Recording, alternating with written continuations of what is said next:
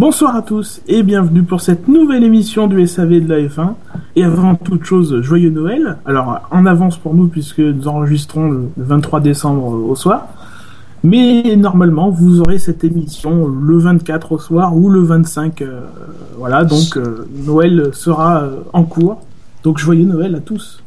Espérant que vous allez bien digérer le foie gras, les huîtres, etc., etc., la dinde.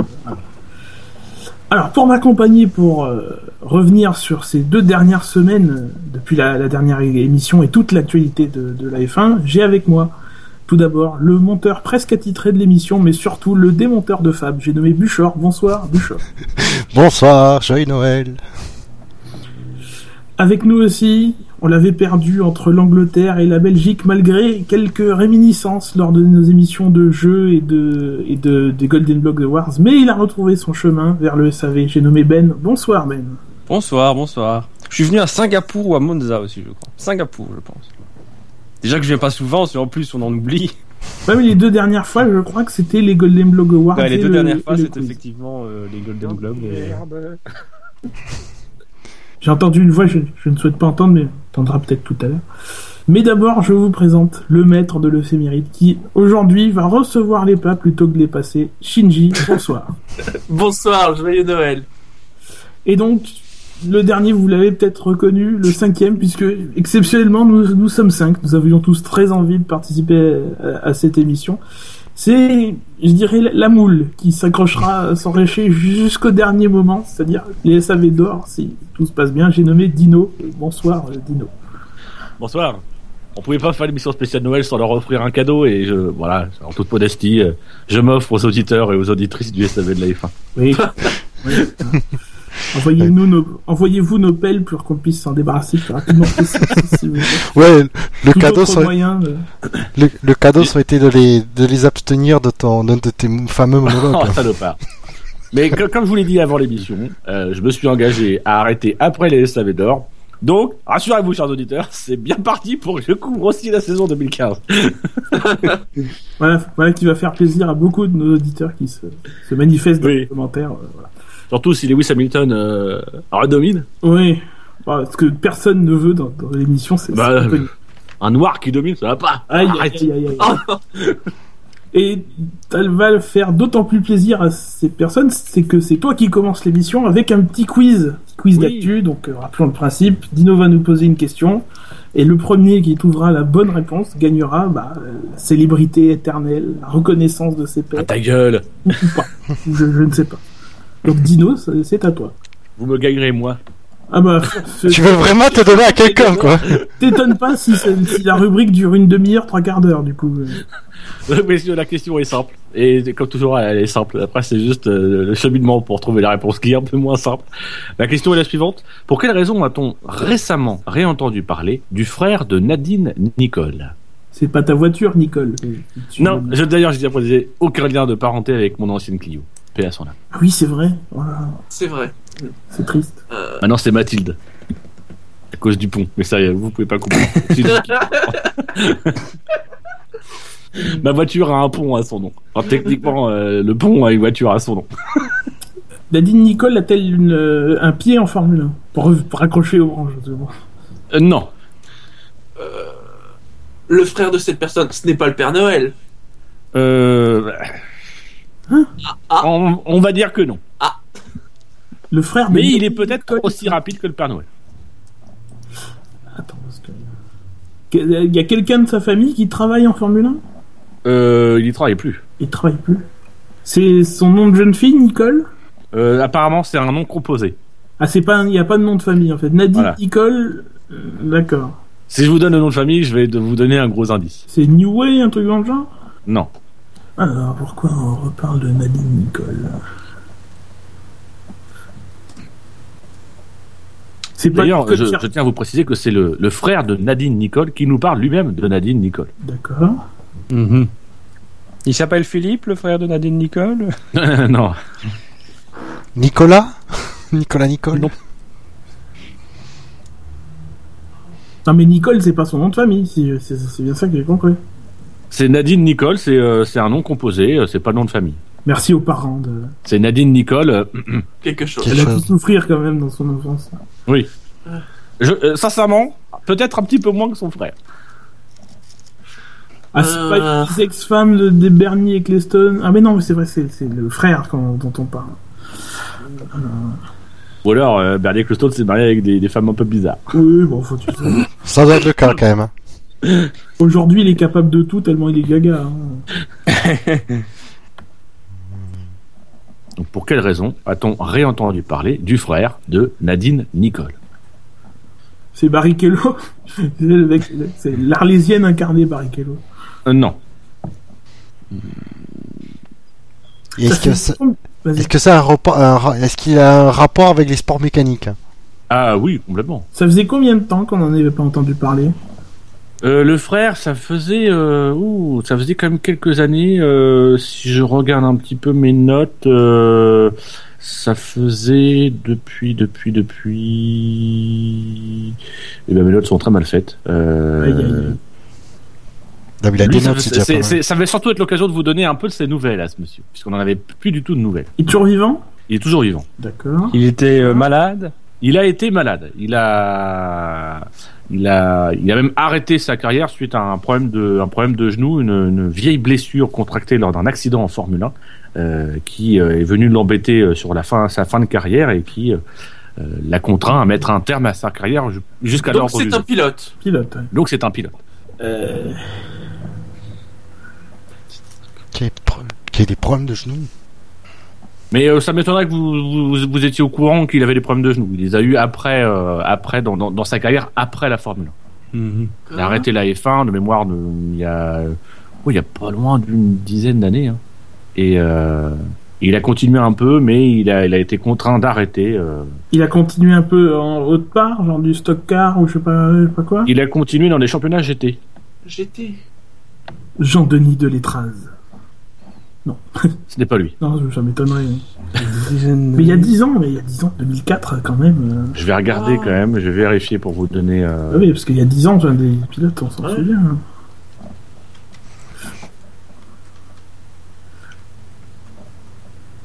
Je vois même pas qui ça peut être comme pilote. hein. Et ça a gagné un quiz cette année. je ne pourrais pas vous parler non plus euh, de son père.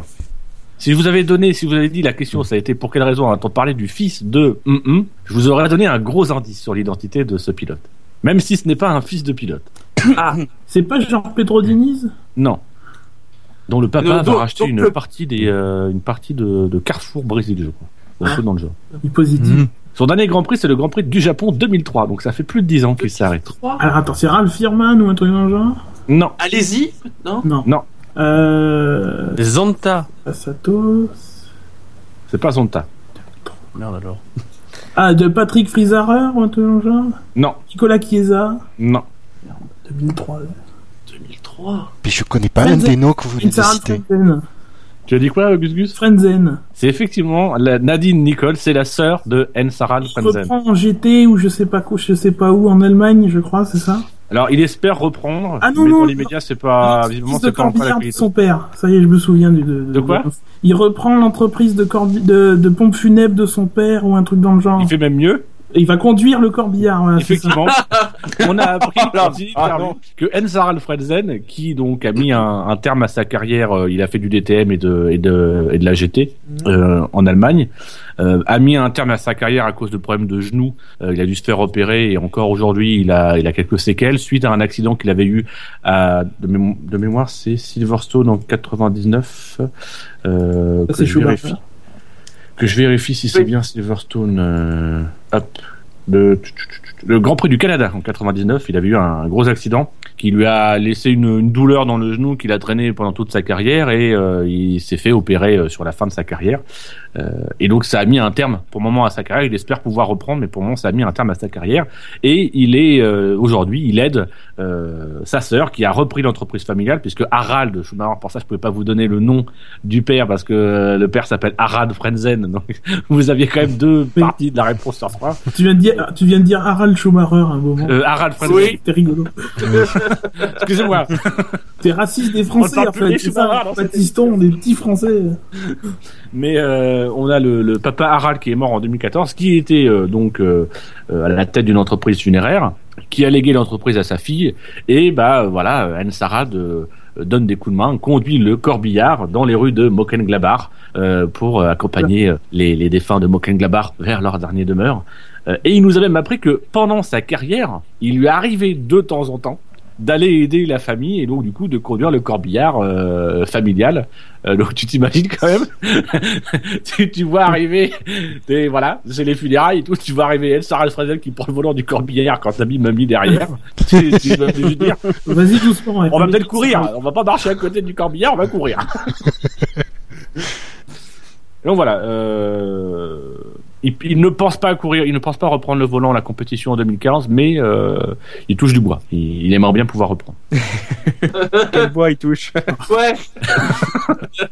Ça Quelque chose me dit que c'est Du chêne massif. Même si le merisier, ça rend beaucoup mieux. Non, voilà, c'était pour donner des petites nouvelles d'Ed Sarah de Frenzen, euh, qui a quand même remporté, euh, mine de rien, trois victoires, euh, trois victoires dans sa carrière, deux pole positions, 174 points en total, et qui s'était battu pour le titre en 99, 19. à bord de la Jordan. Eh bien, c'était une bien belle question, et une bien belle réponse, évidemment. Euh,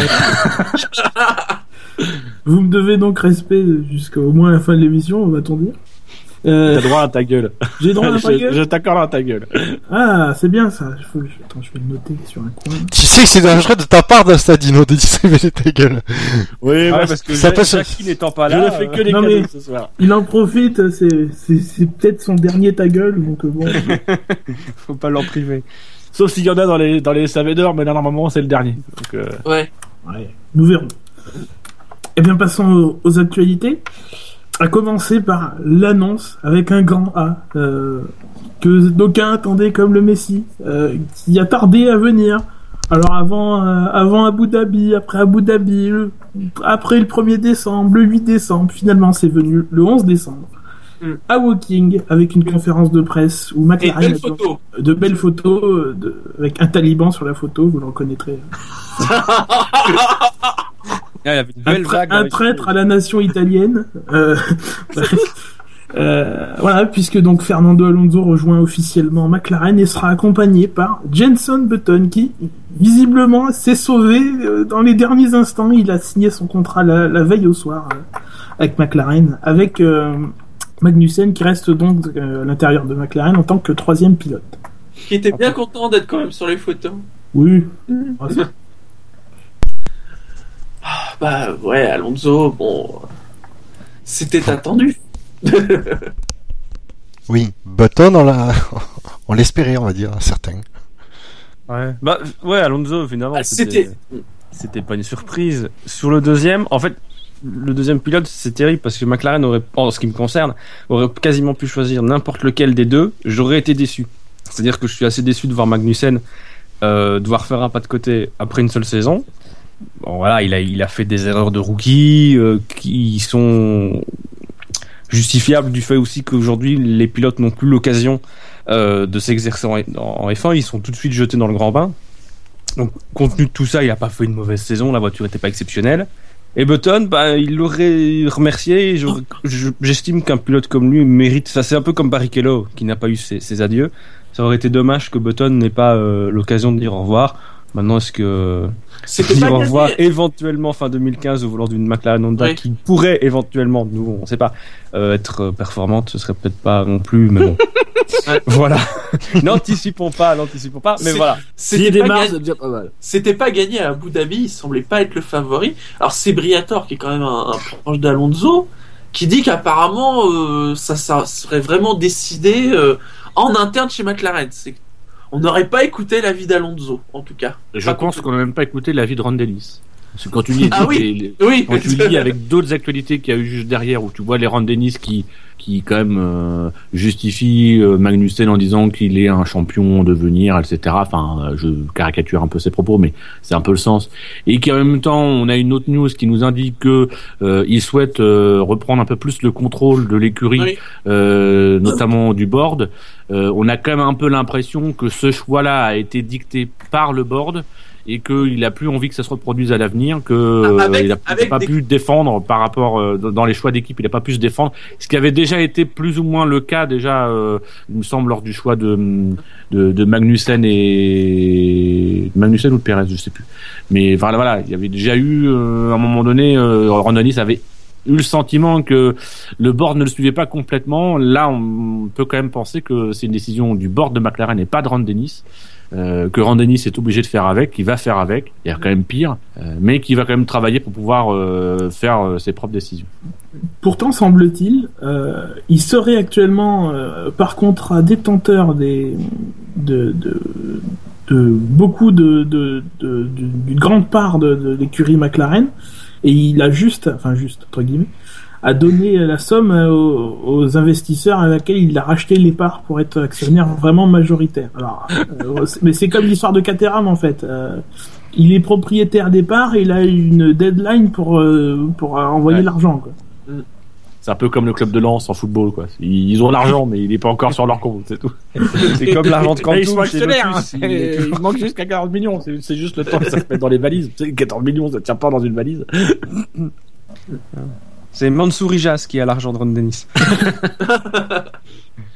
À noter quand même que c'est un contrat longue durée apparemment pour Button. Il a pas renouvelé que pour une saison, comme c'est-à-dire que Ce c'est double surprise. deux. C'est non seulement ils l'ont Ils ont ils l'ont ils l'ont gardé, alors que c'était pas la tendance, et en plus ils l'ont gardé visiblement pour minimum deux ans. C'est Magnussen et Van Dorn qui vont être contents. Apparemment, Ouais, c'est enfin, temps- ce qui était écrit partout, hein, deux ans. En même temps, un contrat en F1, ça veut plus grand, dire grand chose. Alonso avait un contrat chez Ferrari, Vettel en avait un chez Red Bull, donc euh, je pense que si fin 2015 McLaren Honda veut se débarrasser de Button, ils y trouveront un moyen de se débarrasser de Button. Ah, bah, ça se trouve il y a des clauses. C'est un sûr- contrat Voilà. de 19 ans mais avec 19 clauses. c'est surtout que la saison 2015, enfin, ça va être la troisième saison de transition pour McLaren, mais c'est quand même une saison de transition, c'est la première. On sait pas vraiment comment ça va se tourner. Ça me paraît peu probable quand même qu'Honda soit directement euh, au niveau de Mercedes, ne serait-ce que euh, pas loin. En tout cas en fiabilité. Euh, on l'a vu à Bahreïn, à Abu Dhabi, ils ont quand même essuyé les, plâtres. Alors certes, comparé à Renault l'année dernière, ils essuient les plâtres beaucoup plus tôt, mais ça n'empêchera pas qu'ils aient des problèmes par la suite. Donc voilà, une première saison qui risque quand même d'avoir quelques complications qu'on verra peut-être pas en 2016 si on garde les V6 turbo hybrides en 2016. mais On y reviendra tout à l'heure. Et après, sur le papier, c'est un bout du haut. Deux champions du monde. Ah oui, Euh, Ah, sur le papier, ça a plus d'allure que Magnussen, Alonso, ça c'est clair. Mais euh, voilà, non, ce sera intéressant. C'est d'autant plus intéressant que, euh, contrairement à Alonso Raikkonen, puisque je faisais euh, brièvement la, comparaison, euh, là c'est Alonso qui va entre guillemets en territoire conquis. Bon, même si McLaren n'est pas non plus une écurie qui est conquise par Button, où Button est omniprésent, il a tout mis à sa botte, mais on peut s'attendre à ce qu'en tout cas, ce que ce soit quand même un peu plus équilibré, alors que Raikkonen il débarquait quand même chez Alonso Land, et, et il a dû faire, sa place dans le manège Alonso Land. Là, on peut penser que ça va être Alonso qui va devoir euh, devoir euh, creuser son trou. En plus, dans une équipe où il a déjà été, où il va être énormément scruté, euh, où même si pour moment ils ont des déclarations d'amour, ils ont visiblement passé plusieurs dîners ensemble et peut-être même des nuits dans des hôtels ensemble avec mais- ah oui, oui. même si Alonso n'ose- pas nous le dire, mais mais, Mais Alonso, voilà, il a pas on encore verra roulé. les premiers accros. c'est surtout ça. Il a pas encore roulé. On verra déjà ce que ça- comment ça va changer. Déjà, euh, comparativement à 2007, il a pas réussi à faire en sorte qu'il se rase et qu'il se coupe les cheveux. C'est Oui. une première différence quand même. Alonso, on lui laisse un peu plus la bride qu'à qu'à l'époque. On verra s'il changera les couleurs de son casque aussi. Même si c'est anecdotique. Oui, c'est vrai. oui, c'est vrai. comprends, à l'époque, Alonso était que double champion du monde. Ouais, parce que Oui. Aujourd'hui, il est doux, triple, Alors suis maintenant, il est champion, seulement ouais. un- une fois champion du monde au Fantasy F1. Oui, c'est ça. Attends, il va peut-être même perdre son statut de champion du monde au Fantasy F1 normalement. il me semble qu'il a déjà perdu un titre cette année, donc du coup, il va, il perdre le deuxième euh, l'année prochaine. Ouais, et c'est vrai qu'en plus, combiné euh, à McLaren et les bons résultats de McLaren ces dernières années, Alonso, c'est tu Oh Voilà, donc amis parieurs, rendez-vous sur fantasyf1.forumactif.org. Voilà, la, pub, la pub a été faite. Autre chose sur euh, McLaren et cette annonce euh, tant attendue euh, Euh, Moi, ce qui m'a un peu étonné, c'est l'absence sur la photo de famille d'Éric Boulier. Mais euh, Oui, c'est vrai. voilà. D'autant plus Peut-être que aussi pour, euh, c'est plus lui l'artisan de l'arrivée d'Alonso que, que, que Denis ou un, ou un autre. Oui, mais c'est peut-être aussi en rapport par rapport à ce qu'on disait, le fait que Ron Dennis veut un peu asseoir son autorité dans l'équipe. Après, donc, euh, historiquement, je suis pas convaincu non plus que. De mémoire, l'année dernière, par exemple, il n'y avait pas non plus soit Eric Boulier, enfin, du milliard, l'année dernière, il n'y avait personne. C'est vrai que l'année dernière, il n'y avait personne à ce poste-là. Il devait y avoir Padillo, mais qui s'était barré. Non, non Padillo, c'était la- la- l'année où vous avez annoncé euh, Perez. Mais Padillo n'était pas là. Et l'année dernière, il devait y Oui. avoir Martin Whitmarsh, mais Martin Whitmarsh n'était pas là. Mais si tu prends 12 mois en arrière, euh, il y avait personne, il n'y avait pas Eric Boulier parce qu'il était encore chez Lotus. Oui, c'est vrai. Non, mais si ça se trouve, Eric Boulier, il est en train de signer le sponsor titre. qui il arrivera. arrive euh, chez Ferrari. Sponsor titre, oui, qui n'a pas été annoncé malgré. Il y a, il y a un an, on était juste à... Mais c'est quoi ce gros truc gris là, là Oui, il a pas été annoncé. Oui, alors certains disaient que ça allait être le cas, qu'il y avait deux gros sponsors, mais que bah, en fait, euh, en fait non. Pour l'instant, euh, Il n'y a, pas eu d'annonce de sponsor. Alors que c'est vrai, oui, euh, ils annonçaient deux, trois sponsors. euh, Et juste euh, les pilotes, il y avait des McLaren Honda euh, rouge et blanche euh, en, en toile de fond et les Voilà. pilotes sans combinaison, c'est-à-dire en, en, costu- en costume. Même pas un petit indice sur peut-être. Non. À moins que ce soit un indice indirect. À moins que justement pour faire un pub de Gillette, Alonso se rase à la présentation de Gillette comme sponsor principal. Ah non, mais les, les mecs font la saison en costard inifugé. Et sans casque. Allez, oui. Ah, ça pourrait être concept. Hein, ça. Et surtout que l'arrivée d'Alonso était euh, conditionnée aussi par l'arrivée de certains sponsors, apparemment. Donc, euh, on vérifiera évidemment tout ça euh, lors de la présentation de la voiture. Mais Sur le- les deux, trois sponsors, il a été évoqué Movistar. Bah oui. Et euh, est-ce qu'on pourrait pas aussi éventuellement imaginer une euh, augmentation du sponsorship de Santander? Parce que quand on voit ce qui se passe chez Ferrari, euh, ils ont peut-être besoin de liquidité. Donc, euh, Mhm. à suivre. Après, euh, par exemple, tu prends, euh, tu prends euh, Movistar, ils sont aussi engagés en MotoGP avec Yamaha. Et visiblement, ils ont renégocié des accords avec Yamaha, ce qui fait que euh, ils sont plus visibles encore que les saisons précédentes sur la moto. Donc voilà, il y a, ils sont du côté de. Movistar, il y a peut-être déjà pas mal de, de dossiers euh, qui sont sur le, le truc et il y avait pas, il y avait pas d'urgence. Il y avait une urgence à annoncer des pilotes parce que ça commençait à devenir, un, à- Oui. ça commençait à devenir inquiétant. Du côté des sponsors, on va dire, il n'y a pas, il y a pas de grosse urgence. Surtout si en plus, comme on peut le sentir, il y a quand même une sorte de révolution de palais qui est en train de couver. Euh, voilà, comme l'a dit euh, sur un, autre domaine, mais comme l'a dit euh, Sergio Marchionne chez Ferrari, en disant bah voilà, toutes les modifications qu'on fait ont forcément un impact sur le développement parce qu'il y a des hommes qui changent, que notre énergie aujourd'hui elle est passée à restructurer l'équipe.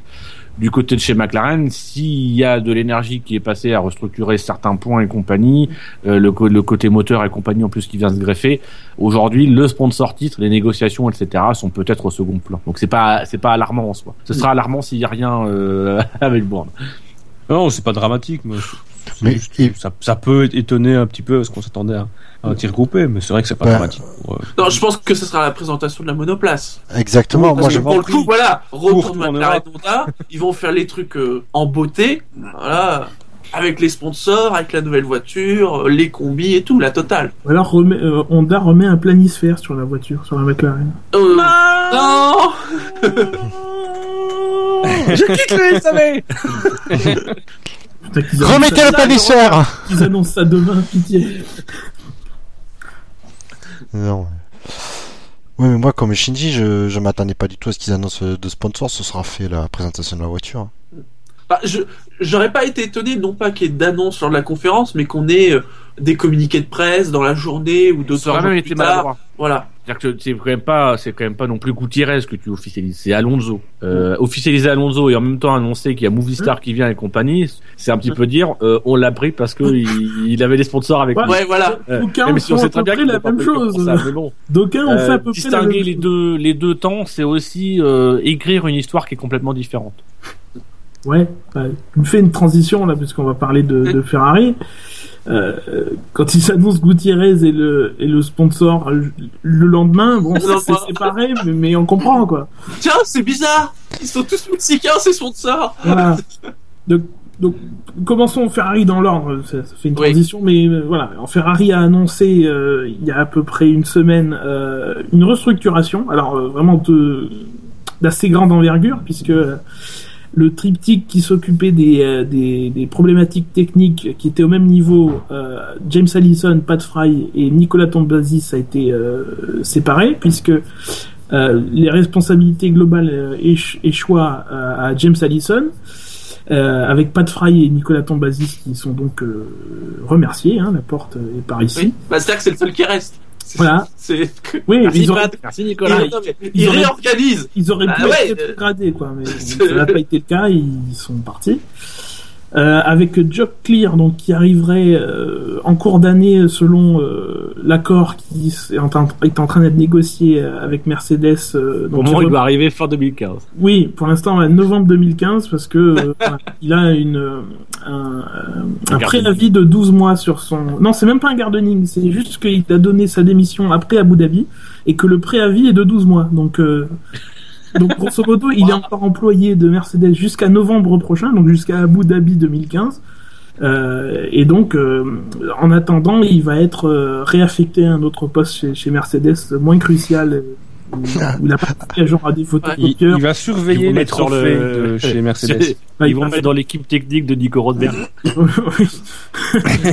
Mais ils sont bêtes, ils auraient dû faire des échanges. Regardez, oui, non, mais laissez-nous Job Clear pour, pour le mois de mars. Regardez, on a des gens à l'appel. Pour un Job Clear, on vous file quoi? 4, 5, 6, 10 ingénieurs? De toute façon, on s'en débarrasse. On file un, Ils connaissent déjà Aldo Costa. un Aldo Costa, un Marmorini, euh, quoi d'autre hein Un, j'allais dire un Andrea Stella, mais visiblement il suivrait Alonso chez, chez McLaren. Euh, un, comment il s'appelle lui euh, L'ingénieur japonais qui était responsable de l'analyse de, la performance des pneus, qui lui aussi a été débarqué. Euh, voilà, c'est les grandes manœuvres, mais surtout voilà, une restructuration au niveau technique, niveau commercial aussi. Un nouveau département commercial qui est pour l'instant mené par euh, le directeur de la gestion sportive euh, Maurizio Arrivabene.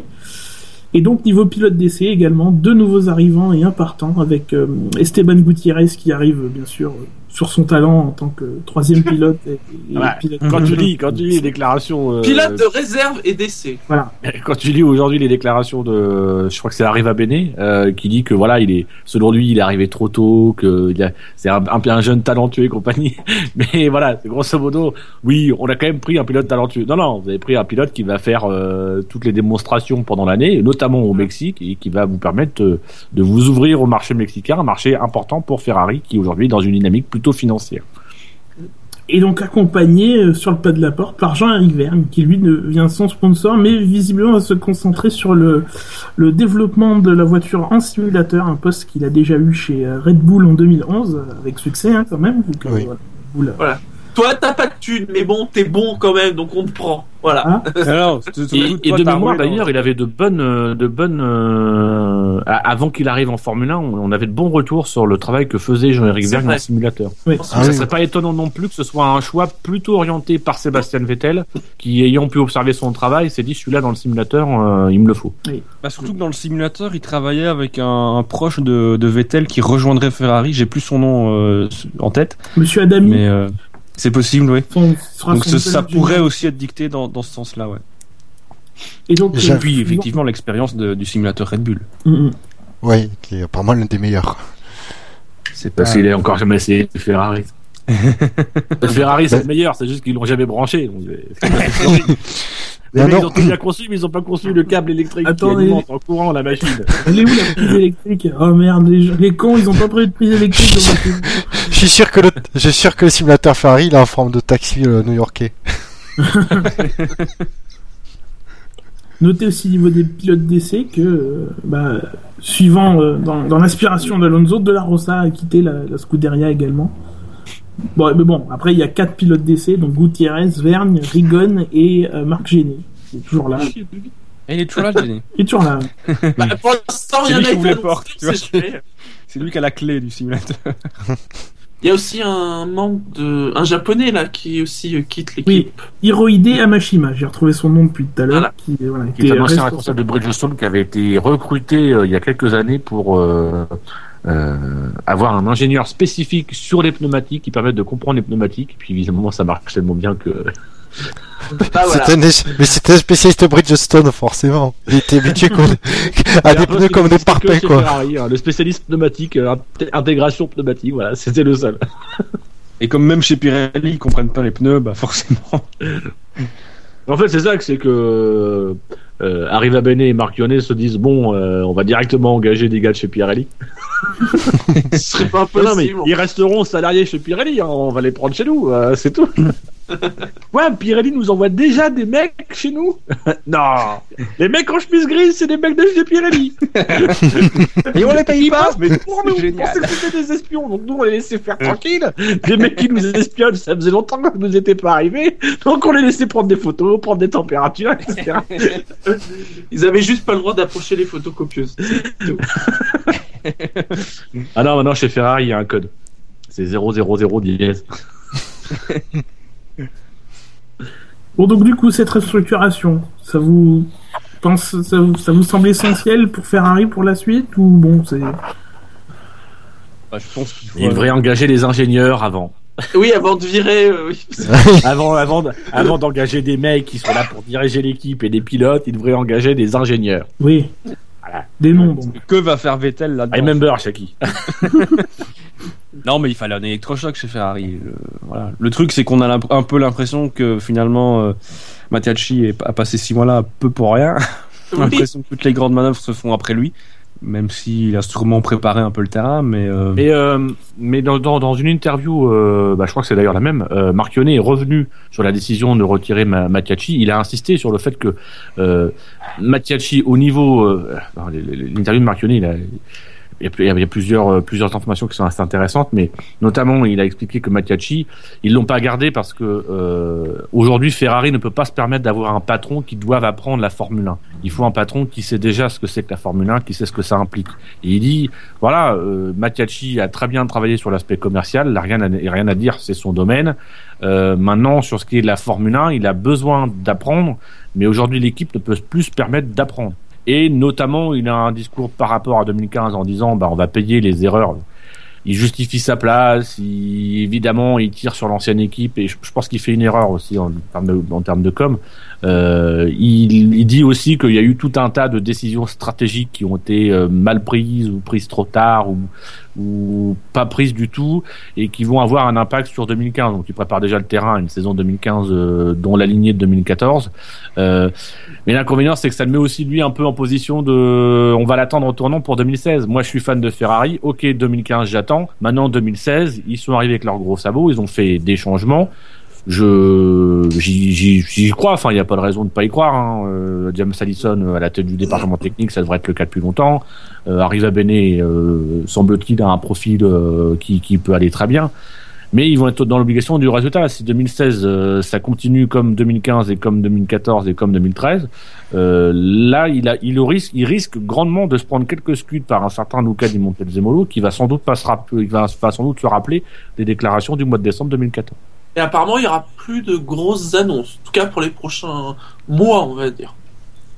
Donc là, Ah oui. l'équipe, l'équipe qui est là, c'est celle qui sera pour 2015. hein. Après, il faut dire, voilà, il y a eu une grosse annonce, euh, donc celle de la restructuration principale, qui était entourée avant et après par de plus petites annonces de euh, les pilotes d'essai, euh, de celui-là il part, celui-là il revient euh, quand Mercedes sera d'accord, etc., etc. Mais, oui, là, il y a certain le- Sébastien Vettel, pas Oui. important du tout. voilà. Et, et c'est même c'est même positif parce que si on se rappelle par exemple de Michael Schumacher quand il est arrivé, au début il est arrivé seul et c'est après qu'il a fait venir des gars de chez euh, Benetton, notamment Ross Braun, mais un an après.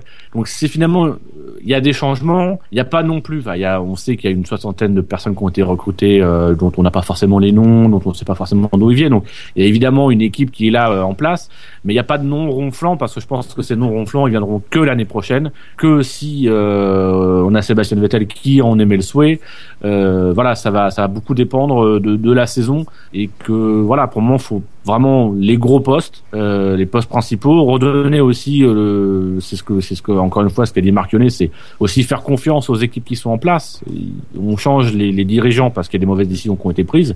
Maintenant, dans les dans les dans les échelons du dessous, euh, il y a des gens compétents. Il faut leur donner une chance de s'exprimer avec une nouvelle direction et ensuite de pouvoir refaire des modifications euh, pour 2016. Mais pas Parce tout que- changer d'un coup. Si tu changes tout d'un coup, ça marchera pas.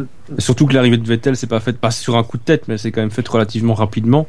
Euh, donc euh, forcément, pour s'il veut s'entourer de gens euh, de qualité qui étaient chez Red Bull, ça peut pas se faire du jour au lendemain non plus. Donc c'est clair que si ça doit se faire, ça se fera progressivement. Après, sur le discours de 2015, je trouve que c'est plutôt une bonne chose parce que Ferrari démarre toujours les saisons avec l'ambition d'être champion du monde. Euh, tout le monde te dit euh, Ferrari doit viser le titre chaque année. Ici, bah, on, on est conscient que ça va être compliqué et on fait Bah, pas cette année, l'objectif c'est deux victoires. Deux victoires, ils sont contents. Ouais, trois, il Trois victoires, c'est euh, waouh. Et c'est ils déjà, ils euh, Déjà deux ça va victoires. déjà- Ça va Déjà déjà être pas mal. Mais bon, voilà. Après, même 2016, bon, ça me paraît compliqué. Je pense qu'il va Ouais. falloir, ce qu'il va falloir faire, c'est montrer des progrès. Bah, Euh, ça va 2015. dépendre de 2015. Mais Voilà. 2015, il va falloir construire pour qu'en 2016, on voit des progrès quand même Non significatifs. mais alors, globalement, si tu suis les équipes, 2015, on va se faire chier, ça va être comme 2014.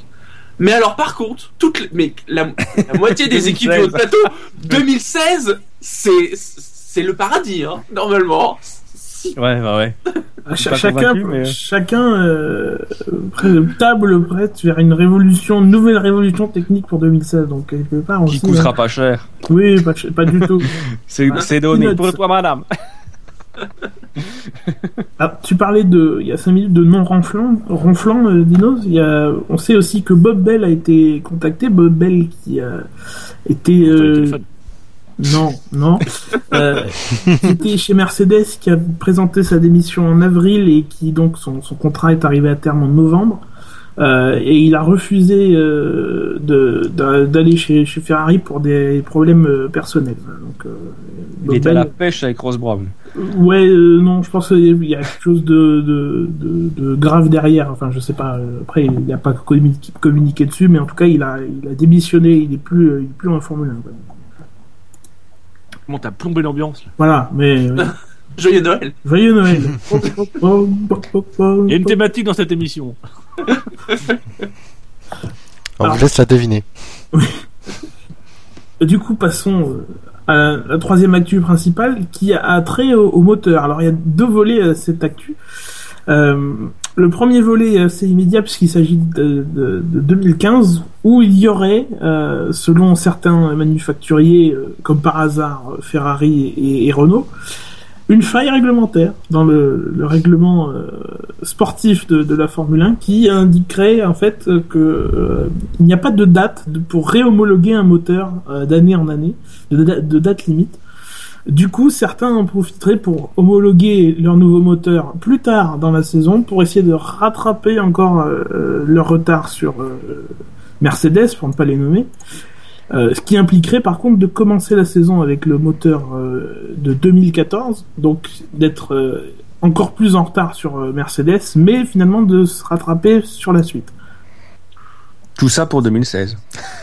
C'est ça, c'est- sacrifier 2015 pour 2016. Non, c'est sacrifier le début Le début de- 2015 pour la fin de 2015. Bah, après, rien ne t'empêcherait de d'homologuer le moteur que euh, au mois de qu'au mois de septembre. hein. Tu prends vraiment ton temps, tu fais toute la saison avec le moteur de l'année dernière, et puis euh, tu, coup, ça te- tu en ça homologues un au mois de septembre. Et... Ça ne te sert que pour 6 ou 7 grands prix. Enfin, finalement, ça, ça, ça annule tout parce que là, t'as vraiment Ouais, mais ça te de donne ça, ça pour 2015, tu t'en fous. Mais ça te donne largement le temps de pouvoir le développer, de pouvoir euh, prendre vraiment tout ton temps pour euh, analyser tous les problèmes, etc. saison. Ça Tout fait, en rebelote, continuant de rouler avec le 2014, mais pouvoir diagnostiquer. Après, c'est une question d'équilibre. Mais ça fait rebelote en 2016 après. Hein, du coup, c'est la Bah, même chose. Surtout si euh, ça, ça va être la deuxième actu, mais si on fait des modifications au niveau du règlement moteur pour 2016. Alors, il n'y en pour- aura pas. il y a eu un. Sûrement on va pas, en parler. En tout cas, sur cette histoire, il y a, il y a eu une réunion euh, du groupe stratégique euh, le 18 septembre. C'était vendredi, je crois. Décembre. Septembre ou décembre Décembre, oui, pardon, décembre, il y a quelques il y a 5 jours. Enfin, nous on est le 23, vous êtes plus tard. Euh, voilà, il y a eu une réunion, il n'y a pas eu d'accord sur aucun point d'ailleurs, euh, en tout cas euh, connu. Donc, euh, Même l'instant, pas sur la réduction des coûts bon, non. What a joke. Euh, pour l'instant, donc voilà, euh, euh, le règlement restant comme il est, il se pourrait donc que certains proposent leur moteur de 2015 plus tard dans, dans, dans la saison. Sauf Honda. Sauf Honda, alors oui, Mm. Honda est dans une situation particulière puisqu'ils n'ont pas homologué de moteur euh, au début de la période des V6, c'est-à-dire le, le 28 février 2014. Du coup, eux doivent, pour rentrer cette année, homologuer un moteur avant le 28 février 2015 et il faut qu'il soit accepté par la FIA et l'ensemble des autres euh, manufacturiers, ce qui normalement est- va être euh, acquis.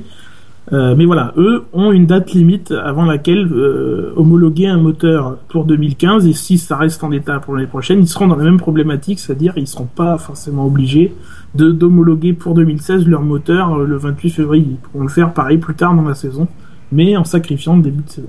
Mais ça, c'est la situation actuelle, parce que ça pourrait changer dans les prochaines semaines, Oui. puisque il se murmure notamment que le- les menaces de Bernie Ecclestone de, de pousser pour l'introduction, parce que là aujourd'hui c'est pas possible de le faire, mais pour 2016, il n'y aurait pas besoin de l'accord unanime des équipes, donc il pourrait proposer un changement radical de motorisation, euh, qui serait soutenu évidemment par Renault et Ferrari, puisqu'ils ont que ça à foutre.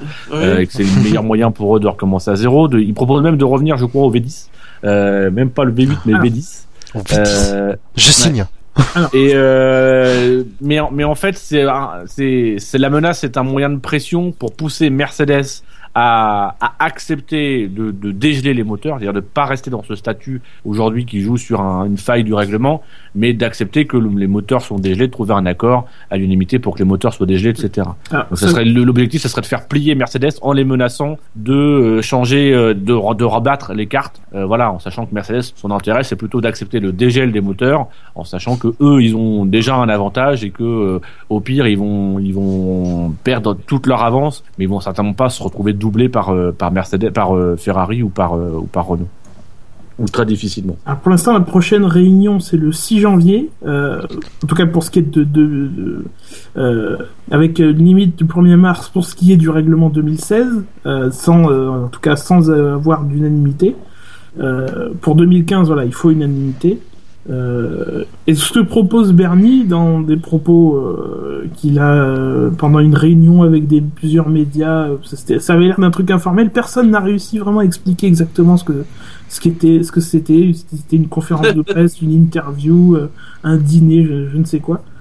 Et Bernie, lui, propose donc, en fait, lui V8, V10, il s'en fout, euh, mais ce qu'il a, ce qu'il a l'air de lui de pousser, enfin en tout cas pour lui d'être le meilleur, euh, un peu pour tout le monde, c'est euh, reprendre l'ancien V8 et euh, lui rajouter des parties hybrides qui seraient, euh, voilà, avec clignotant et tout, surligné en rouge que c'est des hybrides parce que visiblement personne ne le dit.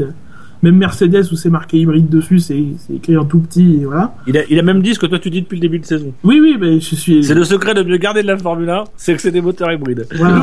Oui. C'est Oui. vrai. S'il y a bien un truc avec lequel je suis d'accord avec lui, c'est c'est là-dessus. Euh, personne n'a jamais dit. euh, il, a, il a fallu attendre le, le Grand Prix d'Espagne, c'est-à-dire que depuis, même au début de la saison, la Mercedes ne savait ne s'appelait pas W05 hybride, elle s'appelait W05. C'est qu'en cours de saison qu'ils ont rajouté le hybride sur la carrosserie et a priori Lotus va suivre. Mais c'est pas. faux. un mec dans le bureau d'études. Dites les gars, euh, il y a un moteur électrique sur notre moteur de Formule 1. Donc, est-ce qu'on peut partir? Je, je dis ça, je dis rien. C'est vieux cette histoire. Est-ce qu'on pourrait partir du principe que c'est un moteur hybride? Mais Comme vous une Prius pas con, Maurice. Quand tu vois que, les- quand tu vois que pour les voitures de route, dès qu'il y a une moindre batterie, ils appellent ça hybride. euh, C'est clair. Les mecs, ils, ils mettent un autoradio avec une pile dedans, ils appellent ça hybride. Vous savez, ma voiture a un alternateur. On va dire que c'est une hybride. voilà, ouais. Non, mais c'est... Pourtant, donc- c'est quand même des pros de marketing en F1. Oui. Bah ouais. Et donc l'objectif serait d'avoir un moteur euh, donc, qui serait pas un V8 turbo, donc les, reprendre les anciens V8 atmosphériques qui font du bruit et tout ça, leur mettre l'hybride pour que les manufacturiers les puissent euh, voilà, communiquer sur le bienfait euh, technologique, etc. de l'hybride, et d'atteindre une puissance de 1000 chevaux. Donc, voilà, Mais est-ce que c'est est-ce que c'est aussi simple que ça? Parce que c'est facile de dire oh, bah ouais tiens euh, on a qu'à prendre un V10 puis on colle le truc hybride avec comme ça puis ouais ça va faire 1000 chevaux. Bah, quelque part, euh, C'est facile de le simple. dire comme ça. C'est facile à dire. Après, euh, les anciens V8, ils avaient déjà un KER, c'était déjà des hybrides, hein, finalement. Oui. Personne encore ne, ne, ne l'a dit. Euh, pour, franchement, pour atteindre 1000 chevaux avec ces moteurs, il faudrait... Euh, Pas grand-chose, hein. Bah, quelque part, tu reprends les- le, le, le, le MGUK d'aujourd'hui, euh, il fait 160 chevaux, ça, ça faisait, allez, euh, les, les V8 faisaient 750, 800 chevaux. Ouais, on n'est pas loin. On serait pas loin des 1000 chevaux. Tu rajoutes 500 tours minutes euh, au V8, euh, c'est bon, hein tu sais Ouais, les mais chevaux. après, après, il y a des problèmes de fiabilité si tu rajoutes 500 tours de 500 tours chevaux. Ouais, je crois qu'ils, je crois que les euh, les motoristes, les motoristes comme Renault et Ferrari sur le V8, ils auront pas de problème à aller trouver les 500 tours en fiabilité. Alors il y avait- aussi une proposition, c'était que comme on a fait avec euh, McLaren, qui dont le système électrique, le système de gestion électronique est devenu le système standard, c'est de, de faire en sorte que le, le les, récupérateurs d'énergie de Mercedes deviennent par défaut les récupérateurs d'énergie de tous les moteurs. C'est-à-dire que tu n'as plus qu'à concevoir ton bloc et tu grèves dessus euh, les, les pièces de Mercedes. Euh, voilà, c'est une autre une autre piste qui a été évoquée. Euh, je, je sais plus si c'est par Bernie ou si c'est sur un sur, euh, sur une piste de réflexion d'un site internet, mais voilà, ça, ça, ça- ça- Mais ça, c'est bizarre parce que finalement, il se murmurait que Mercedes a pas trop l'avantage dans ce domaine, mais plus sur le moteur en lui-même, sur le V6 turbo, euh, sur le moteur thermique, plus que sur la partie Alors, hybride. Mercedes, ils vont mettre leur moteur ther- thermique en standard. c'est ce que alors, alors ça, on veut le moteur Mercedes en standard, voilà. en- standard, puis même les pilotes, on pourrait pas les avoir en standard comme ça Ils pourront juste changer les badges sur les moteurs.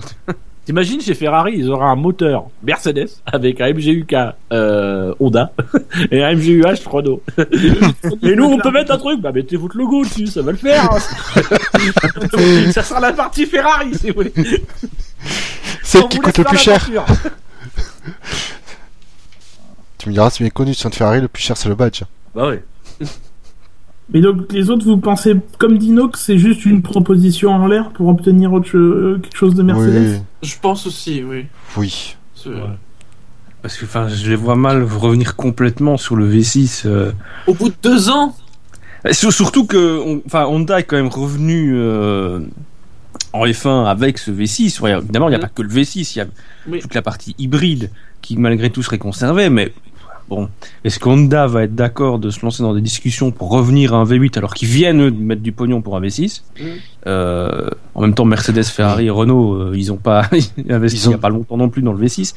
Mais euh, à l'heure où on parle, grosse rumeur, mais d'Audi qui Mm. réfléchit Oui. sérieusement à est-ce que c'est bien malin de changer encore les, les réglementations moteurs? Pas convaincu. Donc effectivement, je pense que c'est un, moyen de pression sur Mercedes. C'est, de toute façon, c'est trop gros pour que ce soit autre chose. Bon, après, moi, s'ils veulent vraiment revenir au V10, je signe tout de suite. Mais bon, ça, c'est mon point de vue. Ah, c'est sûr qu'au niveau des oreilles, ça avait de la Non. gueule. hein. Ah, oui. C'est mettre plus de chevaux dans ces voitures, quoi. C'est, Oui. je sais Oui. pas, c'est doubler les doubler les turbos. et- Enfin voilà. Ben- C'est c'est surtout, c'est c'est même pas la puissance en fait qu'on regrette. C'est c'est un truc tout con, mais ce qu'il faudrait rajouter, c'est remettre les diffuseurs soufflés. C'est remettre des remettre des trucs comme ça. Qui la- le gros problème des F1 d'aujourd'hui, c'est pas leur c'est pas leur, leur vitesse de pointe. Bon, le- on va écarter la problématique du bruit. C'est pas leur vitesse de pointe. C'est le fait qu'elles sont très rapides en ligne droite. On l'a vu sur certains circuits, mais qu'elles perdent euh, dans les dans, dans les virages. Donc euh, du coup, elles sont elles sont moins euh, moins spectaculaires dans les virages. Mm. Euh, bah voilà, bah, réautorisons, euh, redonnons un peu plus de liberté euh, euh, pour le soufflage, redonnons un peu plus de liberté pour les diffuseurs à étage, etc. Pour régénérer de la pluie derrière. Euh, ils, ils ont bien évoqué, euh, à un à un moment donné, il y a eu l'idée de, de, ra- de réautoriser une certaine forme de jupe. Et, dans ce cas-là, arrêtez de, de, de- encore une fois, c'est la FIA, mais c'est de manière générale la F1, c'est on, on veut instaurer un nouveau truc qui remplace quelque chose qui existait déjà. C'est-à-dire qu'on s'est battu pour retirer les échappements soufflés, on s'est battu pour retirer les, les doubles diffuseurs, les triples, quadruples et quintuples diffuseurs. Puis maintenant, c'est ce qu'il faudrait. Et même la FIA, on est venu en début de saison à évoquer l'idée de ah, ah oui, peut-être, on va peut-être redonner un peu plus de. C'est ce qu'il faudrait faire. Et là, t'as pas besoin de modifier les moteurs. Tu voilà. tu- tu- et puis, on va retrouver aussi du plaisir. C'est vrai qu'aujourd'hui, sincèrement, d'un point de vue technique, ça fait quand même. Moi, je trouve que ça fait deux ans qu'on se fait chier à regarder les voitures. Euh, au moment des présentations, on s'ennuie. Moi, je m'ennuie parce que il y a plus ce petit, il y a plus ce petit ingrédient. Euh, bon, cette année, il y a eu les museaux, mais euh, alors, pour le coup, c'était vraiment. euh, mais voilà, ce Esthétique. petit, ce, ce petit secret, quoi. Même cette année, les, les, les secrets techniques, c'était que des secrets dans la manière dont est, est, est géré le moteur, il est intégré dans la voiture, etc. Mais dans le design, moi, il me, il me manque un truc. En fait, en tant que fan, ce qui m'a vraiment manqué cette année, c'est ça. C'est la curiosité pour les, les aspects techniques. Et même Franck Montagny, dans, dans les essais libres, quand il nous montrait des trucs, c'était que des versions différentes d'ailerons avant. Alors que on aimerait qu'il nous montre des, des, des, des trucs, quoi, des trucs péchus. Sauf que bah, le truc le plus péchu, c'est le moteur et qu'on n'a rien pu en voir cette année. Il aurait même fallu un truc tout con, mais simplement obliger les écuries à mettre leur moteur à disposition des chaînes pour que les, chaînes puissent montrer comment ça fonctionne. Alors je sais, c'est proposition radicale. Mais là au moins, tu as l'opportunité de faire comprendre aux gens, en leur montrant le moteur sous le nez, à quel point ces moteurs, ce sont des révolutions, à quel point on peut être admiratif de ce travail-là. Et on, on- voilà, on, peut, on peut être admiratif de, quand même de ce qui a roulé cette année, euh, qui sont quand même des petits bijoux de technologie. Euh, et même quand on dit que c'est pas performant, enfin, faut regarder sincèrement, sur la fin de saison, on était quasiment plus rapide que l'année dernière. Donc voilà, euh, Ouais, on il y avait des circuits comme Interlagos, sont quand même euh. très rapides. Au niveau du bruit, on peut regretter le bruit, mais bon, ça, euh, moi, sincèrement, ça me dérange plus. Faut en faire Euh, le deuil maintenant du bruit. euh. Mais donc cet aspect pato des F1, ça te dérange, toi? Bah, c'est surtout c'est euh, c'est le, le côté euh, le, le manque d'i- d'innovation visuelle. Enfin, alors toi, tu vas, tu, tu, tu, tu as forcément le regard parce que t'es es plus habitué, mais euh, c'est tout con. Mais moi, j'ai le souvenir de- du mondial de l'auto il y a il y a, il y a il y a deux ans, il y a quatre ans, d'avoir vu la, la, la, la, Renault avec le le double diffuseur Oui. et d'être resté euh, dix minutes au cul de cette voiture, regarder, analyser comment il était fait, voir comment c'était fait. Et aujourd'hui, alors c'est peut-être parce que j'ai pas, c'est pour le coup, c'est je pense que effectivement j'ai pas le regard suffisamment technique pour pouvoir apprécier ces voitures. Mais aujourd'hui, à part les museaux, je trouve que cette année, on s'est quand même fait relativement chier lors des présentations parce qu'il y avait pas grand-chose à voir. Et je pense que cette année, alors j'espère que cette année on va avoir des trucs. Mais cette année, je, je, je pense que euh, bah, on va avoir des museaux qui sont standards, avec la- l'arrière de la voiture qui est standard parce qu'il n'y a plus d'échappement soufflé, il n'y a plus rien. Euh, bah voilà, on, moi je, c'est ce qui me manque en fait. Et tout à l'heure, tu semblais regretter qu'on soit moins rapide en, en virage. c'est pas c'est pas forcément un regret. C'est pas forcément un regret mais je pense que aujourd'hui la question de la puissance moteur c'est une fausse question. Les mo- le moteur cette année dégage plus de puissance plus de vitesse de pointe Ah oui, que ce que dégageaient les moteurs de dernière génération. De toute façon, on sait tous que si on change de moteur, c'est surtout parce qu'il y en a qui... bah, déjà, il y a des avantages technologiques des uns et des autres, et la question du bruit que Bernie et les, les promoteurs poussent euh, pour ça. Enfin, c'est juste, euh, c'est juste ça. Mais, mais même ce sans. faut, ce euh, qu'il faut juste faire c'est voilà c'est euh, redonner euh, c'est aussi ça rejoint un peu le débat euh, je, te, je te coupe Bûcheur excuse-moi mais ça rejoint aussi un peu le débat sur la difficulté qu'on a à piloter ces voitures c'est vrai que ces moteurs là euh, c'est voilà c'est entre guillemets ça t'aide à aller rapide. On sait très bien que si on fait à peu près les mêmes temps sur la fin de saison que l'année dernière c'est parce que le temps on le gagne dans les lignes droites et que dans les virages on est un peu plus lent. Et comme on est un peu plus lent bah on part du principe que c'est plus compliqué. Et ben je pense que tout simplement si on avait des voitures qui étaient tout aussi rapides qu'avant en dans les virages et plus rapides encore en ligne droite donc globalement plus rapides euh, et ben les gens fermeraient leur gueule. Si on avait aujourd'hui des voitures qui avaient mis deux secondes au temps l'année dernière, on n'aurait pas eu ce débat sur les moteurs parce qu'on aurait su que c'était des moteurs meilleurs, plus performants et ça nous aurait fait rêver.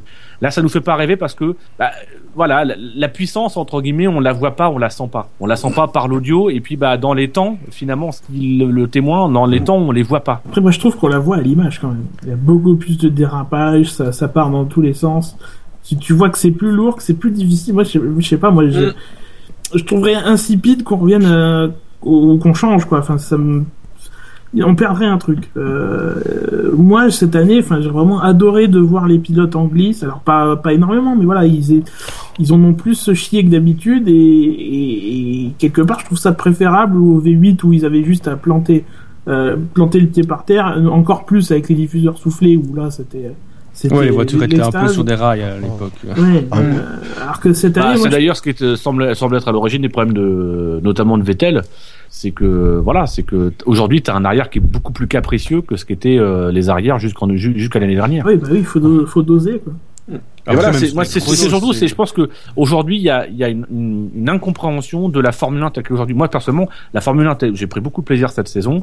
Effectivement, je, je ne pense pas que les voitures sont moins difficiles, elles sont peut-être moins exigeantes physiquement Euh, parce que justement dans les virages, t'es moins contraint à des grosses forces G, etc. Oui, mais oui. c'est surtout des forces au niveau de l'accélération que tu, tu subis. Donc on peut dire que c'est moins difficile physiquement. Ça peut permettre effectivement à des, des, des jeunes comme Verstappen de réussir à faire leur trou et à gommer leur manque d'expérience. Euh, mais euh, voilà, je, je pense que tout simplement il y a, il y a quelque chose dans la, il y a quelque chose dans la pédagogie qui n'a pas été fait. Et quand il n'y a pas de pédagogie, ben, il faut que les gens euh, comprennent que ces moteurs-là sont quand même des moteurs, euh, les, mo- les moteurs monstrueux. Enfin, c'est quand même un truc de dingue. C'est quand on parle de moteurs qui sont pas puissants, etc. Euh, les moteurs turbo, le, Renault turbo des années 80, c'est un V6 turbo. Enfin, c'est exactement la même chose, sauf qu'il est plus bruyant. euh, les gens le croient plus bruyant. Euh, le son est pas forcément euh, le même, et puis c'est la qualité des micros aussi qui faisait. Euh, voilà. Aujourd'hui, les F1 sont pas non plus les mêmes voitures. La, la, la manière dont c'est intégré, ça modifie le son. Mais au niveau des puissances et au niveau de- de- du degré de testostérone et de rêve, c'est la même chose. Euh, mais c'est juste que je pense que les gens ne, ne le comprennent pas parce que on est quand même face aujourd'hui à un public qui regarde la Formule 1 qui n'est pas un public euh, sans faire injure, mais qui n'est plus forcément un public d'amateurs euh, euh, à fond. Mais on le voit dans nos auditeurs, il y a beaucoup de jeunes, beaucoup de jeunes qui ont moins de 20 ans. euh, et qui ont pas forcément, je vais faire un discours de vieux con, mais qui ont pas forcément non plus tout le retour que nous on a, qui ont pas forcément non plus euh, une, bah, non plus une, une voiture entre les mains, savoir ce que c'est qu'une voiture, etc. Pouvoir analyser, c'est tout con, mais euh, enfin anecdote tout simple. J'ai changé mes quatre, les quatre pneus de ma voiture cette semaine. Euh, J'ai compris ce que ça faisait d'avoir quatre pneus neufs. Ça m'était jamais arrivé. J'ai compris ce que c'était. j'ai fait 300 km dans la foulée. Je peux vous dire, j'ai pris, j'ai pris du plaisir. Et ben c'est des trucs tout cons, mais que tu découvres quand, quand t'as une voiture. Euh, je pense qu'aujourd'hui on a un public qui euh, est quand même assez jeune, qui a pas forcément connu ces époques-là, euh, et qu'il faut tout simplement éduquer et apprendre à leur dire ah oui, ça- certes ça vous semble peut-être moins rapide qu'il y a encore cinq ans, mais mesurez d'abord qu'il faut prendre du temps, c'est la première année, et puis euh, voilà peut-être au niveau des temps faire. euh, il aurait, je, pense sincèrement qu'il aurait peut-être fallu attendre, sachant, mais bon, ça c'est plus compliqué de la part de la FIA. Il, il aurait peut-être fallu, la FIA n'a pas suffisamment anticipé, si tu veux, l'introduction du moteur turbo. Ils ont voulu faire une coupure nette. Il aurait fallu faire une transition. Garder les échappements soufflés, par exemple, ou euh, réint- réintroduire un truc qui redonne de l'appui, de, de l'appui, euh, et puis euh, mettre les moteurs turbo pour qu'en tout cas il y ait cet effet euh, euh, qui, qui masque un petit peu le- les débuts du V6 turbo qui sont un peu chevrotants, etc.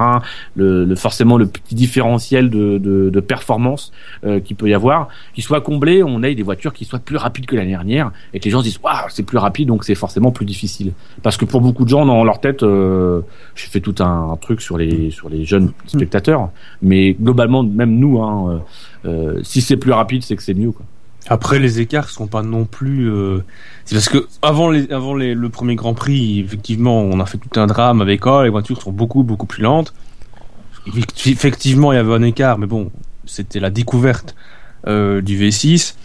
Euh, comme on le sait, à Melbourne, toutes les équipes n'étaient pas non plus en train de tourner avec leur moteur à fond. Euh, et puis quand tu as des sites euh, dont les infos sont reprises partout, qui te font des comparaisons en disant ah oui une GP2 sera en de grille, ça aide pas non plus à vendre le truc. Hein. Non mais il y a aussi ça, c'est le, j'ai presque envie de dire, c'est le dogme du chrono, mais dans le sens le chrono euh, affiché.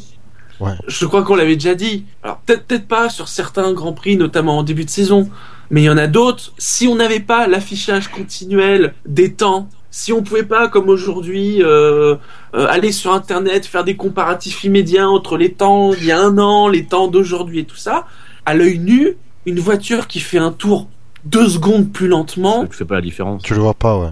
Oui, c'est vrai qu'en plus, euh, je me souviens quand je commentais, euh, et, euh, quand beaucoup d'entre nous ont commenté en direct sur euh, Fan F1 à l'époque, les, les, essais privés en direct, la question qui revenait le plus souvent, c'est c'est quoi le record sur ce circuit euh, Comment on compare? Alors il fallait rappeler à chaque fois que à Jerez, euh, c'était avec des V10, à guerre des pneus en 2004 avec beaucoup d'appui, etc., etc. Euh, ouais, c'est vrai que il y a, y a, on, veut toujours remettre dans un contexte, alors que parfois, voilà, le, chrono en lui-même ne veut pas tout dire sur la technologie. est Et puis c'est vrai que cette année, on a quand même vécu une, une, une vraie révolution technique qui, forcément, comme toute révolution, te fait marquer, te fait prendre un, te fait faire un pas en arrière. Euh, tout d'un coup, bah, t'es habitué à des années depuis qu'on a introduit le V8, on est puis encore la frontière entre le V10 et le V8, euh, on n'a pas non plus fait un gros pas en arrière, mais on s'est habitué, même euh, à la limite avec les changements réglementaires de 2009, on s'est habitué à quand même avoir une Formule 1 qui ne baissait pas trop euh, et ne et ne et continue toujours de progresser. Et c'est là où je dis les, les jeunes euh, qui sont aujourd'hui de plus en plus importants, qui sont le public le plus important quasiment, c'est les, les jeunes générations qui eux n'ont pas forcément vécu ne serait-ce que cette transition-là, la transition du V8 au V10 en 2007. Euh, Avec, euh, 6. Thanks. Voilà en, en 2006 puis la puis la trom- puis les, puis les même certains on a même certains de nos auditeurs qui sont qui ont participé à des émissions qui n'avaient pas vu de Grand Prix avant 2010 donc du coup euh, le changement réglementaire 2009 ils l'ont pas vu passer. Ne serait-ce que d'avoir vécu ça pour se dire oui c'est la première année va y avoir la marge de progression ce qui est une évidence. Parce que quand tu réfléchis c'est une évidence. Quand nous on l'a vécu on sait très bien qu'on s- on sait, on sait très bien que en fin de vie ces V6 turbo à moteur hybride vont vont mettre une claque euh, au, au dernier V8. On parle quand même de moteur Oui. turbo. Dès 2015, Euh, voilà. d'ailleurs. Dès 2015, on parle déjà que Mercedes aurait déjà re- regratté 70 chevaux. Alors bon, il faut toujours prendre ce genre de chiffres avec des pincettes, mais voilà, ça- il y y a eu un an de développement et voilà, ça sort pas de n'importe où et ouais, ils vont, ils vont gratter des chevaux rien qu'en 2000 rien qu'en 2015 alors. Mais déjà ici, cette année, il y avait des, en fin de saison, il y avait des circuits où ils étaient vraiment pas loin derrière, voire certains où ils étaient devant. On pense à Interlagos pour des, des raisons particulières, Mm. puisque le turbo perdait moins de puissance qu'un atmosphérique. Donc forcément, c'est comme Dino l'a dit, c'est un truc en aussi. début de vie. Donc forcément qu'ils vont progresser. La F1 étant, est- représente tout de même le, le summum du sport auto, euh, où ça va aller plus vite, ça va être plus Forcément, efficace. forcément. Euh, ça Il y a va une marge de peut-être même progression aussi énorme. moins consommer, parce que ça on en pas oublier aussi que ça consomme beaucoup moins. Et Même, même ça. Et même ça, et même ça, ça a une influence sur les performances. Mais je pense qu'effectivement, si on avait mieux aussi expliqué euh, le, le moteur en lui-même aux gens, ils auraient mieux compris aussi qu'il y avait une marge de progression énorme. Ils se seraient rendu compte à quel point c'était quelque chose de totalement différent, de très innovant, et que forcément la marge de progression par rapport à ce, moteur était plus importante et qu'à terme, forcément, ils vont aller plus vite que les V8. Et c'est et c'est en ça que c'est regrettable d'avoir le discours de Bernie Ecclestone qui veut revenir à des moteurs. Et quand tu entends certains patrons d'équipe qui disent oui, après tout, pourquoi pas. Et ce qui est même encore plus grave, c'est qu'on n'entend personne de la FIA. Enfin, moi, je voudrais voir Jean Todd qui fasse interview sur interview en disant Bernie Ecclestone, il est bien gentil de vouloir revenir avec des moteurs, il aime pas les moteurs, etc. Et qui fasse le bilan de cette première saison, qui dise voilà, le Attends. moteur, voilà ce qu'il faisait au début de, saison- de- au début de la saison, voilà les performances en fin de saison. Et voilà, pour le moment, j'ai l'impression que on, on a Bernie Ecclestone qui a un débat, qui fait des propositions, qu'il n'y a personne qui lui répond. Attends, Jean Euh, que la Jean- FIA ne répond pas. Alors, est-ce qu'ils ne peuvent pas répondre? Est-ce que Ils ne peignent pas répondre. une situation aussi un peu compliquée par rapport à la FOM, etc. Euh, voilà, mais c'est qu'il y ait personne qui défende ces moteurs et qui ça, me- ça me choque. Il y a personne, ne, ne serait-ce qu'ils disent, mais on va quand même pas enterrer un moteur où on a dépensé des dizaines de millions En pour le développer, oui. euh, pour passer à un V8. Enfin, ou alors peut-être qu'à la FIA, on estime que c'est tellement pas crédible, on donne tellement peu de crédit à Bernie, à Bernie Ecclestone, euh, qu'on estime qu'il y a finalement il n'y a pas besoin de le, de, de contredire. Mais le problème, c'est que Bernie Ecclestone, mine de rien, c'est une voix qui compte. C'est un mec qui parle beaucoup. Euh, même si on, tout le monde sait que la plupart du temps, il dit des conneries ou qu'il il dit des choses en ayant un autre objectif en tête. Mine de rien, il est dit, ça fait le débat. Nous, on en rediscute dans des émissions, ça fait euh, des chroniques dans des, dans des sites, etc. Et donc, ça laisse véhiculer ce discours-là. Alors que s'il y avait Jean Todd qui faisait son boulot, patron de la FIA, qui est aussi un petit peu, de- par moment, de, de parler de la réglementation, de parler du sport qu'il gère, euh, bah, s'il faisait un peu son boulot, euh, il pourrait dire non, on va quand même pas changer un moteur euh, qu'on vient juste de rentrer au bout de deux ans, euh, Oui. alors que euh, on, on a un moteur qui est déjà quasiment aussi performant que les V8 de l'année dernière. Attends, mais, Oui. attends, mais Jean Todd est à la tête de la FIA, t'es en train de me dire? Il paraît. c'est une rumeur qui court, il paraît. Il Mais paraît même, eh, accroche-toi, il paraît que c'est son deuxième mandat. Ah, il s'est fait élire et il s'est fait réélire. Il va faire comme, il va faire comme Seth Blatter, il va attendre le quatrième ou le cinquième avant de faire des réformes profondes. Mais surtout que le V6 est loin d'être un, un échec. Quand on voit les craintes qu'on avait avant Melbourne, euh, la première saison du V6 est loin d'être mauvaise. hein. On attendait des, ab- des abandons à répétition. euh, Oui. On les a pas eu. Hein.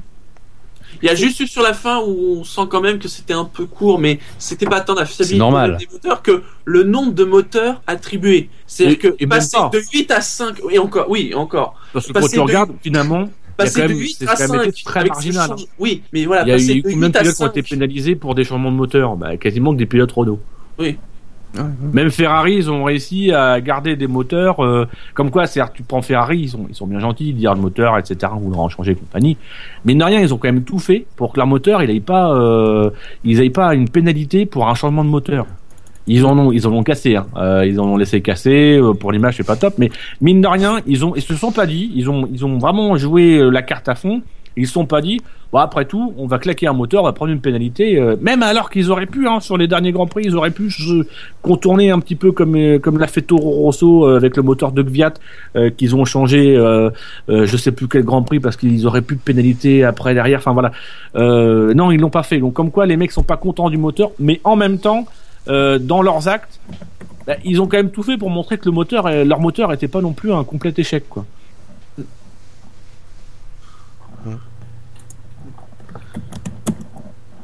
Faut avoir confiance en l'avenir. Faut se dire que bon, comparativement, on est plus proche de Renault 77 que de Honda 88 pour l'instant avec ses moteurs. Voilà. Et puis que ça peut empêcher entre 77 et 88 d'avoir de très belles saisons. Tout à fait. Et bien voilà pour les actus principales. On passe aux citations.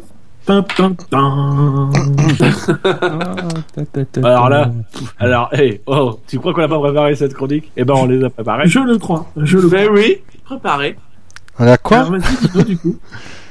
Ah, tu veux, je- moi, tu- moi, euh, que, euh, Ah. tout de suite, tu veux commencer par moi? Bah oui, puisque tu l'as préparé. Parce que, euh, parce, que je, je voulais te dire, en fait, Gus Gus, euh, c'est- j'ai tout bien préparé l'émission, euh, même cette partie-là, Eh, Ah, puisque j'ai une citation. vas-y. Une citation d'un certain Ivan Capelli. Oula. Ivan Capelli qui a déclaré notre engagement à trouver les ressources nécessaires et claires. Et Ivan Capelli, c'est, il est devenu cette année le directeur de l'Automobile Club de Milan. Euh, et il réagissait euh, à une, petite news euh, qui jette de sombres nuages au-dessus de l'avenir du Grand Prix d'Italie à Monza, puisque devait passer une, une loi dite de stabilité, et passer d'ailleurs une loi dite de stabilité au Sénat italien, et cette loi incluait un abonnement qui accordait une exemption d'impôt à hauteur de 20 millions pour le circuit de Monza. Sauf que cet amendement a été retoqué et donc ne fait pas partie de la loi. Euh, sauf que la situation financière euh, de Monza n'est pas très bonne euh, et que ces 20 millions sont quasiment vitaux pour le Grand Prix. Donc, pour le moment, ça met un gros doute sur l'avenir du Grand Prix d'Italie à Monza après 2016, puisque le contrat dure jusqu'en 2016. Euh, des doutes qui avaient déjà été émis par Bernier, Bernier. Il va falloir que euh, Ivan Capelli, qui est à la direction de l'Automobile Club de Milan, euh, bah, trouve des ressources euh, pour pouvoir maintenir, assurer l'avenir du Grand Prix d'Italie à Monza. Je pense qu'il va en trouver, parce que c'est quand même Monza, si tu retires Monza du calendrier, je pense que même Bernier Clostone va les donner les 20 millions à un moment donné. Mais voilà, ça va en tout cas maintenir le suspense jusque en- encore une, une bonne grosse année. Mais en 2015, c'est bon, hein, tu me rassures. En 2015, c'est bon, ils ont l'argent, il y a le contrat.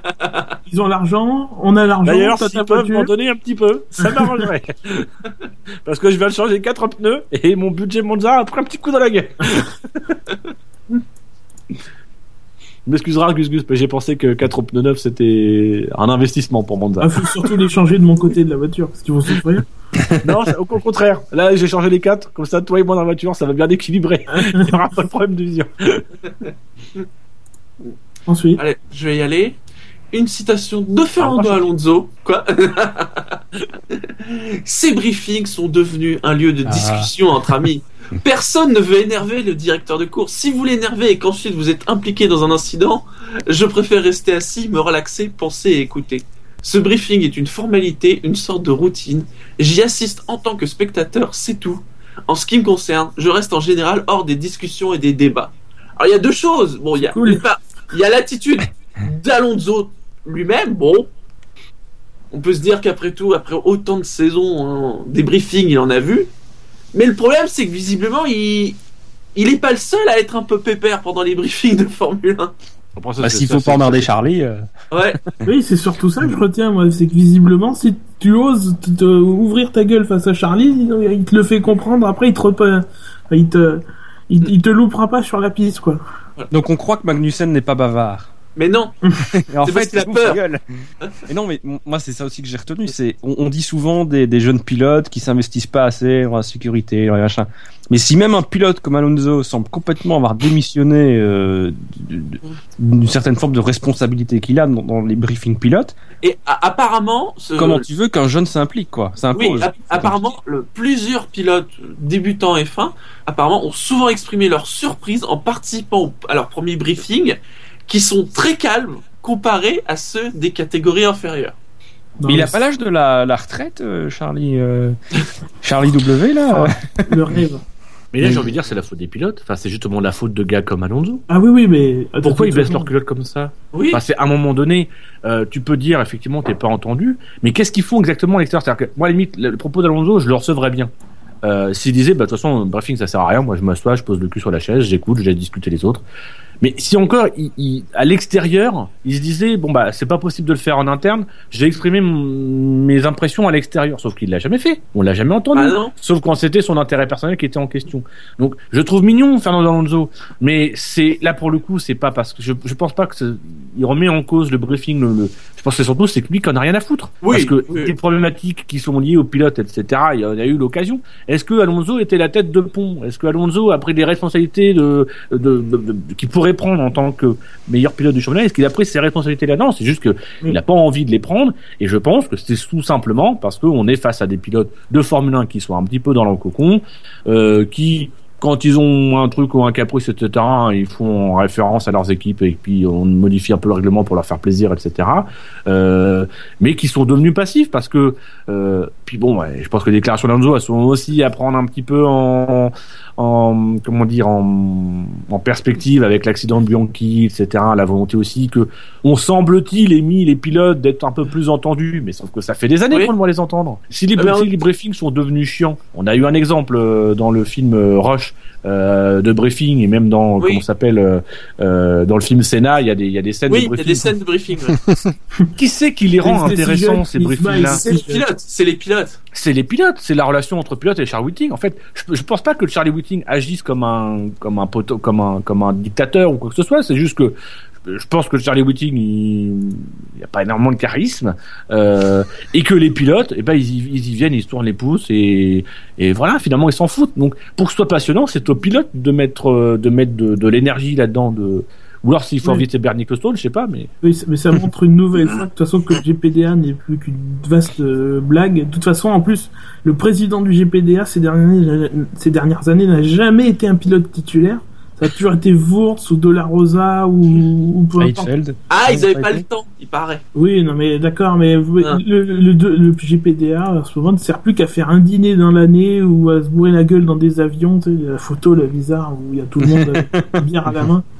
Voilà, le GPDA a, a aussi baissé son froc face au, au, au- au rapport de, la- de, de Jules Bianchi, où ils étaient contents des conclusions et tout ça, alors que l'un d'entre eux était accusé d'avoir d'être grosso modo responsable de, de l'accident. Voilà, c'est... Mais tout le monde baisse son froc quand même. Enfin, c'est fou. Hein. Ouais. ouais.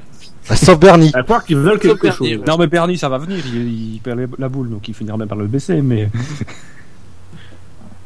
et c'est ça. Tout le monde baisse son froc devant tout le monde. Il y a tout, tout le monde lance des petites phrases de temps en temps dans, dans les médias et finalement il y a jamais rien qui bouge. Mais d'ailleurs, tu crois que, le, pour en revenir au GPDA, tu crois que tu- justement du moment que le président n'est pas un titulaire, il pourrait au moins lui s'exprimer au, nom- au nom de tous les pilotes, euh, vraiment, euh, pour pas mettre de citer de nom, mais du coup pouvoir aller dans les médias et exprimer des points de vue euh, qui vont peut-être à l'encontre de ce que disent la FIA ou la ou la FOM surtout pour la sécurité tout ça puisqu'eux à la limite si ça devait euh, ils risquent pas d'être pénalisés sur la piste puisqu'ils sont pas titulaires donc Mais euh, il est jamais là. Mais c'est ça, le problème. Alexander Wurtz, euh, président du GPDA, il est pilote en endurance et on, les voit, on le voit jamais au Grand Prix. Donc, euh, je sais pas, c'est. C'est un emploi fic- fictif, quoi. Enfin, Il a dû être Déjà, en là fait, à Abu que- Dhabi, je crois. les, les, les pilotes en activité sont tellement et c'est et c'est le constat d'échec d'Alonso et c'est ce que finalement Alonso sous-entend mais ne dit pas, c'est qu'ils sont tellement préoccupés par d'autres choses, par leurs intérêts personnels. C'est peut être je compréhensible, mais c'est que du coup ils, ils combattent plus. Enfin euh, voilà, c'est Alonso, c'est un mec. Pourtant euh, Alonso, euh, c'est quand même pas de mec résigné, quand même pas le genre de mec qui pose son cul sur une chaise et qui attend que ça passe. Euh, sauf, Et le dans les mauvais jours. ça, le pire, c'est que ça serait quand même quelqu'un d'écouté. Mais, voilà, oui. c'est quand même, c'est quand même un mec qui, qui dit, euh, moi j'ai, re- j'ai renoncé à me battre. Enfin, je sais pas si à un moment donné tu penses qu'il y a, même sur, euh, moi je sais qu'à un moment il m'a, il m'a, il m'a agacé, euh, je, je sais plus quel Grand Prix. Il nous a ressorti euh, Bianchi, l'accident de Bianchi, ça, a tombé comme sur un cheveu sur la soupe. Il avait fait une mauvaise performance et grosso modo disait, euh, oui vous savez en ce moment on n'a pas trop d'idées avec l'accident de Bianchi, etc. On n'y pense pas trop. Euh, voilà. Mais on a un peu l'impression que ces mecs-là, ils se mobilisent que quand, que quand ça les intéresse. Là, sur Bianchi, ils avaient l'occasion de faire le blocus, comme tu le dis, Gus Gus, sur le rapport qui accuse, entre guillemets, le pilote, enfin, en tout cas, qui, qui met en cause la responsabilité du pilote. Ils auraient pu dire non, nous, on n'est pas d'accord avec ça. Sauf que non, bah, les pilotes qui se mobilisent pas, qui arrondissent les angles, parce qu'effectivement, ils ont peur d'être, ils ont peur d'être sanctionnés. Mais encore une fois, Charlie Whiting, on imagine, Jean, Jean Todd et Charlie Whiting, c'est quand même pas des, des- c'est quand même pas des mecs qui nous font peur, quoi. C'est quand même des mecs qui, qui ont euh, entamé une procédure contre Mercedes et Pirelli et qui se sont débrouillés pour pour euh, reconnaître leur erreur sans trop la reconnaître et qui sont pris les pieds dans le tapis. Enfin, c'est quand même pas des mecs qui devraient te faire peur. J'ai envie de dire, faudrait que les pilotes se comportent comme se comporte l'écurie Red Bull. Faudrait qu'ils ils aillent des couilles, qu'ils se lèvent, qu'ils protestent, qu'ils disent non, nous on n'est pas d'accord, qui quand ils menacent de faire une grève, ils aillent au bout de leur grève plutôt que de pas de pas il paraît qu'ils ont voulu faire grève cette année. Mais voilà, et si un mec comme Alonso est pas capable de le faire, mais t'as envie de dire, mais de quoi tu te plains? Tais-toi, tais-toi. Si t'es pas capable de le faire, j'adore Fernando et je suis très content de le voir. Chez... C'est d'ailleurs été étonnant, je l'ai pas dit tout à l'heure, mais Ouais, j'ai eu le effet euh, bon en voyant Alonso chez McLaren. je trouvais qu'il allait bien. Euh, Avec sa petite barbe et tout, il était mignon. Euh, mais euh, tais-toi, si, si, si tu ou alors tu- dans ce cas-là, qui qui t'a parlé, c'est pour, pour dire, voilà, la situation comme ça, on n'agit pas, on est, je veux que les choses changent, moi j'ai envie que les choses changent, donc tu dis quelque chose. Le problème c'est que ça va être re- relayé par qui Enfin, pourquoi, il- pourquoi il en parle Alonso s'il veut rien changer derrière? Autant qu'il se taise, enfin c'est terrible, mais autant qu'il se taise. Parce que s'il attend que quelqu'un d'autre le fasse, c'est pas la FIA qui va le faire. C'est pas euh, Bernie Ecclestone qui va donner plus de pouvoir au pilote. Mm. Et quel est l'autre pilote plus légitime que Fernando Alonso? Qui euh, va pouvoir taper du poing sur la table Lewis Hamilton, il fait même Bah, pas partie du GPDA. Kimi Raikkonen, non Hamilton et Raikkonen, ils ne sont pas partis. Voilà, Vettel. euh, Vettel. Vettel. bah, Ouais. c'est con, hein, mais il manque, un, il, man- il manque un mec comme Weber. Un Button, un Button Mm. aussi, quand même. Button, ouais. un, un mec comme Weber euh, qui euh, We- Weber ou Button qui on se rappelle n'avait pas forcément peur de se faire traiter de euh, de pleurnichard ou de euh, ou de peureux parce que il disait faut pas rouler sous la pluie. Euh, voilà. Bah je, trouve qu'aujourd'hui il manque il manque des mecs comme ça, ça Alonso devrait avoir tout pour pouvoir être ce type de, de patron. Il l'est pas parce que Alonso fondamentalement c'est un mec, c'est une qualité un défaut comme vous voulez, mais c'est un mec qui pense un petit peu à sa gueule, qui pense à son intérêt en premier et l'intérêt euh, l'intérêt de- des autres pilotes et compagnie, ouais, ça viendra quand il aura besoin. Euh, mais ça il s'en cache pas, il le dit avec euh, quand il quand quand il quitte Ferrari. euh, depuis il a toujours de très bonnes déclarations sur Ferrari, il leur souhaite le meilleur, il est optimiste pour l'avenir, etc. Mais il voulait gagner, il voulait aller ailleurs, donc c'est son intérêt personnel qui passe en premier. Et ça se comprend. Mais là, il peut pas se plaindre, entre guillemets, se plaindre, parce qu'indirectement, en parler publiquement, c'est se plaindre. Il peut pas se plaindre euh, et ne rien faire derrière. Ou alors il se tait. De toute façon, quelle est la dernière fois qu'on a entendu le GPDA sur un truc? Bah, Je sais pas si vous vous rappelez, mais c'est le. À leur création? Non, Euh, non. quand Jackie Stewart y était. Oui, oui, non, mais récemment, entre guillemets, sur 4 ou 5 ans, c'est les, les histoires de- d'augmentation du prix des super licences Ouais. sur les points indexés. Enfin, voilà. Ouais. Dès qu'on a touché au porte-monnaie des pilotes. Ah, ah oui, il y a eu le truc aussi sur les amendes l'année dernière, où maintenant les amendes sont payées par les équipes et, pas, et Ouais. plus par les pilotes. Et voilà, ça, les dernières considérations du GPDA, du GPDA c'était des considérations financières et rien à voir avec la sécurité. Donc, bon. Et, et, et même Shinji, tu fais référence à Jackie Stewart. Euh, rappelons qu'on parle Parce de que- Jackie Stewart parce Oui. que c'est l'exception. C'est-à-dire que c'est le mec Oui. qui a botté un petit peu le cul à ses pilotes qui restaient euh, le cul assis sur leur chaise Qui sans trop réfléchir. Encore une Ouais. fois, on le voit bien dans le film Rush, on voit bien la scène, euh, le, le briefing des pilotes avant euh, le, le Grand Prix d'Allemagne euh, 76. Euh, on voit bien le briefing des pilotes où c'est chacun pense à sa gueule et qu'on on reproche à, euh, à Niki Loda de en fait d'avoir peur parce que euh, euh, de vouloir arrêter la course parce qu'il veut un Grand Prix de moins pour pouvoir plus vite être titré, etc. Euh, parce que voilà, de toute façon, c'est un le GPDA, les briefings des pilotes, ce sont des, des lieux éminemment euh, politiques où les pilotes font leur petite stratégie euh, de, comment ça s'appelle d'intimidation, etc.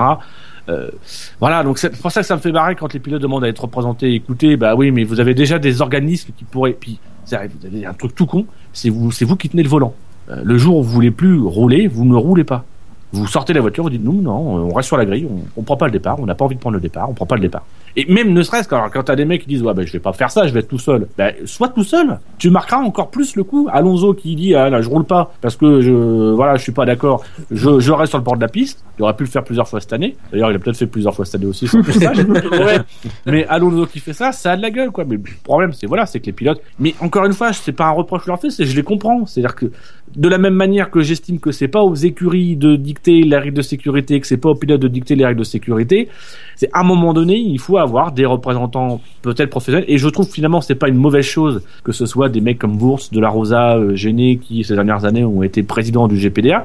Le seul problème, c'est comme tu le soulignes, c'est que le mec qui est aujourd'hui président du GPDA, il est, il est impliqué dans un autre championnat. À la limite, moi, il y aurait un président du GPDA qui serait euh, Jackie Stewart, qui serait euh, Niki Loda. euh, Niki je sais que Loda. Le mec, il est, le, le mec, il est là sur tous les grands prix, donc il pourrait, il pourrait gérer le truc.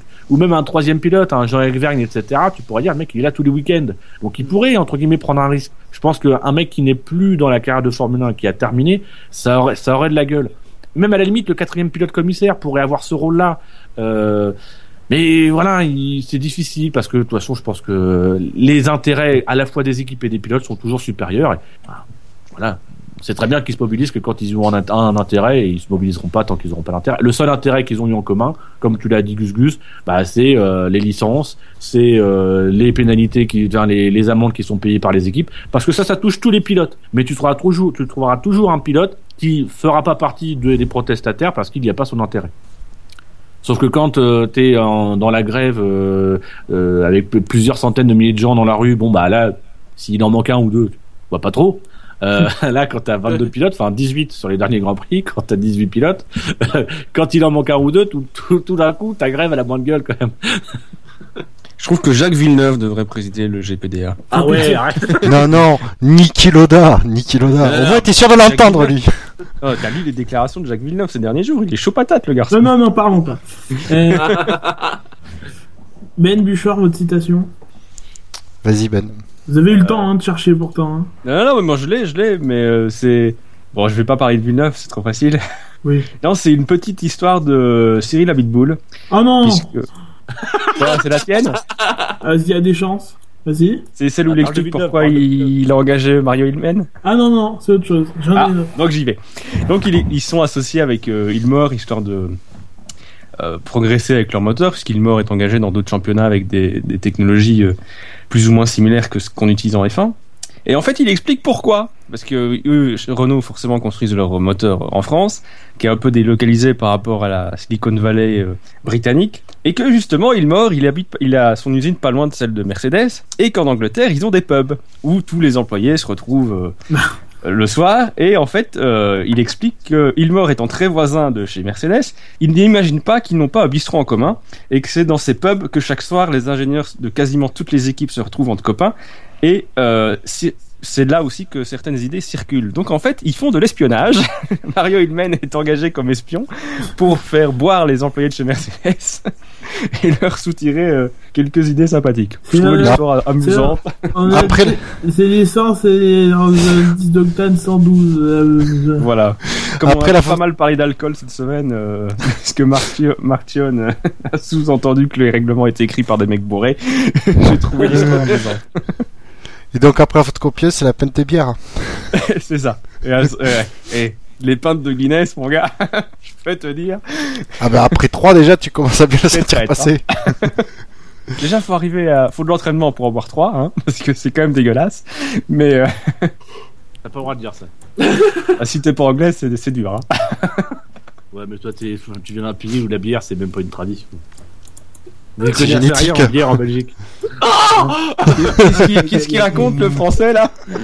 La bière et le chocolat, que dalle. Vous êtes battus par les autres. La bière, c'est les les Anglais moules. qui sont meilleurs. Le chocolat, c'est la Suisse qui est meilleure. Vous êtes deuxième dans ce domaine-là. Non, mais S'il vous plaît, s'il vous plaît. Alors justement sur euh, le même même euh, Cyril Abitboul euh, qui parle de Red Bull et de leur châssis. Alors en parlant du châssis, on le dit très sensible au réglage, mal équilibré, une exploitation délicate des pneus. Bon, il est vrai qu'avec plus de puissance, on peut mettre plus d'appui et qu'avec plus d'appui, le châssis gagne en stabilité en tenue des pneus. C'est pour cela qu'il faut sortir de cette mise en accusation permanente réciproque pour mieux travailler ensemble et obtenir la meilleure performance autour, plus que la meilleure puissance moteur. Et moi, s'il y a un gars qui fait des, citations et que j'adore écouter de plus en plus, c'est quand même Cyril Abitboul qui, dit quand même les choses. Euh, là, euh, c'était dans Auto Hebdo. Il était euh, très critique et très déçu de voir euh, que Red Bull, voilà, n'était pas vraiment dans une logique de partenariat, mais de pointage de doigts de, Renault, notamment en, en début d'année. Et, euh, et, et voilà, donc il le regrettait dans Auto Hebdo et il essaye de changer ça, mais d'après ses déclarations, c'est quand même pas gagné et ça ne va pas dans le sens qu'il euh, qu'il souhaite. Alors que du côté de chez Red Bull, quand on les entend, on a l'impression que ça va justement dans ce sens-là. C'est dans, en ça que les, les déclarations d'Abit Bull sont intéressantes finalement. C'est que du côté de chez Red Bull, on a l'impression que, puisque l'année prochaine, Renault ne motorisera plus que Red Bull, enfin Red Bull et Toro Oui. Rosso, mais on a justement l'impression que ça va aller dans un sens de vrai partenariat de euh, qui va favoriser l'entité Red Bull, à, forte raison. Et quand on lit les déclarations d'Abit Bull, c'est loin d'être gagné encore. Donc, effectivement, les deux équipes seront les seules à être équipées du, du V6 euh, français. Mais au niveau de la relation, euh, on reste quand même fort dans une relation euh, de client, quoi. Et pas de partenaire privilégié. Bouchard. À moi, une petite déclaration. Euh, je vais pas chercher loin. Je vais saluer un article que j'ai juste après-midi. Petite déclaration de Ron Denis qui m'a fait rire. Je me rappelle qu'au début de la saison 2014, j'ai j'ai dit que nous étions ici pour gagner des courses. Ouais, ouais. tu l'as dit, mais tu l'as pas fait. Et il veut dominer la F1 comme euh, en 88. Et C'est pour ça qu'il est malin. Il, est- il s'est rendu compte cette année, il voulait gagner des courses, il a fait un podium. J'ai dit, en demandant à dominer la Formule 1, on va juste être champion. Ah non, 2016, une victoire. En 2016, 2016, l'année de toutes les folies. C'est pas la fin du monde en 2016 Encore? Ah bah, Non, c'est à, 2012. à entendre, à entendre euh, Ferrari, Williams, McLaren, euh, toute la totale. euh, Bernie. Ah, Non, mais même, même Williams, c'est logique. Ils sont dans une, dans une, en train de remonter la pente. Oui, oui. Donc c'est aussi logique qu'ils se mettent, ils mettent pas la charrue avant les bœufs pour 2015 et qu'ils visent plutôt 2016. Et si tu veux, c'est un peu tous les faisceaux qui concordent vers 2016. Il n'y en a pas un seul qui dit Ouais, quand même, en 2015, euh, on aimerait bien jouer le titre. Bah, non. c'est-à-dire que vu l'avance de Mercedes, Oui. Il par- Il paraît que la Si. coupe, la deuxième coupe est déjà à, à, à Brackley. Non mais, euh, mais Mercedes, de toute façon, eux, ils visent le titre 2022. Hein. C'est leur prochaine. Là, ils savent que jusqu'en 2021, c'est foutu. Enfin, qu'ils vont, ils vont tout 2020. gagner. hein. Ouais. Et d'ici là, Bernie devra verser tous les droits commerciaux à Mercedes. Il aura plus un copec. Alors justement, passons à Bernie. Euh, Euh, qui a- M- Monsieur Gus Gus, est-ce que, est-ce que je pourrais, euh, pour euh, ma dernière émission actu, espérons, euh, m'autoriser une deuxième citation? Euh, elle est de qui? Elle est de Felipe Massa. Ah non, ta gueule. Ah. 5 minutes, ta gueule. Passons à la suite. Moi qui Euh, voulais citer Non, Massa non, non, pour ta gueule, j'ai ta Milo. gueule, j'ai gagné le quiz, t'as perdu, c'est c'est Crac. J'aurais peut-être même plus ne pas utiliser mon ta gueule et dire non, non, on passe à la suite, mais bon. Je pour être sûr, là, je balaye. hop. Ou il est pas content. oh oui, bon, c'est- les noms, les petits noms euh, qui- euh, des- desquels il m'appelle toujours.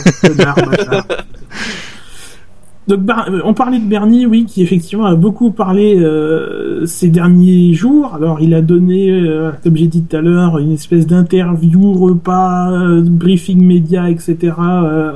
des médias britanniques, en tout cas. Ouais, il a invité les journalistes britanniques à bouffer avec lui, quoi. Ouais, voilà. Et donc, euh, veillée funèbre. apparemment, ça a duré, ça a duré à peu près deux heures. Il, il a lâché pas mal de, pas mal de trucs. Donc, euh, outre les moteurs dont on a déjà parlé. Euh, il a parlé d'une chaîne YouTube et de d'une partie payante à formula1.com. Alors bon, euh, il a tout de suite euh, éteint euh, le grand espoir qui s'allumait à n'importe qui qui lisait ça en disant que il n'y aurait pas d'image de course euh, voilà sur la chaîne YouTube et donc euh, On fera des photos. Ce sera des slides, du PowerPoint. ce sera de- du paint. Euh, non. Et non, il y, a- il y a des vidéos. Alors, si vous avez l'appli euh, Formule 1 sur Android ou soit, soit iOS, euh, voilà, vous avez d'ores et déjà depuis quelques semaines des vidéos régulièrement mises. Alors, c'est pas grand chose, hein, c'est les les highlights des courses et quelques euh, quelques euh, euh, coulisses avec, euh, je crois, Gary Anderson et peut-être James Allen. Je sais pas, j'ai pas bien vu. Mais voilà, des petites vidéos courses de 4 ou courtes de 4 ou 5 minutes, pas plus. Mais c'est très con ça de pas mettre de de- d'images de, course, même même à la limite les vidéos, parce qu'il y a des déjà ça des vidéos euh, highlights sur le, le site Et c'est pas la les F1. mêmes en fait. C'est le- ce qu'il y a sur le site de la F1, c'est un petit résumé avec la musique qui dure 3 minutes. Mhm. Là, les vidéos de highlights qu'il y a sur l'appli, euh, c'est un peu plus long et puis c'est avec les commentaires en direct de Sky.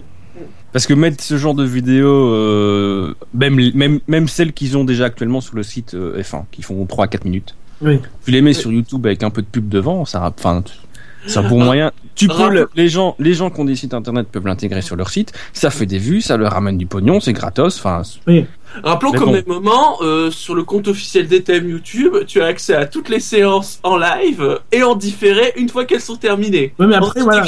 Le problème est que le DTM est peut-être moins euh, euh, Diffusé. dépendant Oui. euh, des droits télé que la F1 où euh, le DTM il, y a, il fait. euh, Mais, mais disons que c'est possible techniquement, c'est pas un Bien problème du côté Ah de bah. YouTube. évidemment. mais même les vidéos highlights, elles existent déjà, donc Mais- pourquoi pas en profiter? Enfin, je veux dire. Techniquement, sur YouTube, tu peux mettre des vidéos en 4K déjà, donc euh, voilà, Oui. c'est en 4K 60 FPS, voilà, de la vidéo, euh, de la bonne vidéo. quoi. Ouais, non, il y a du. Et, tu peux bien les monétiser, surtout ce qui est important pour la FOM, mine de rien. Ah oui. en plus, oui.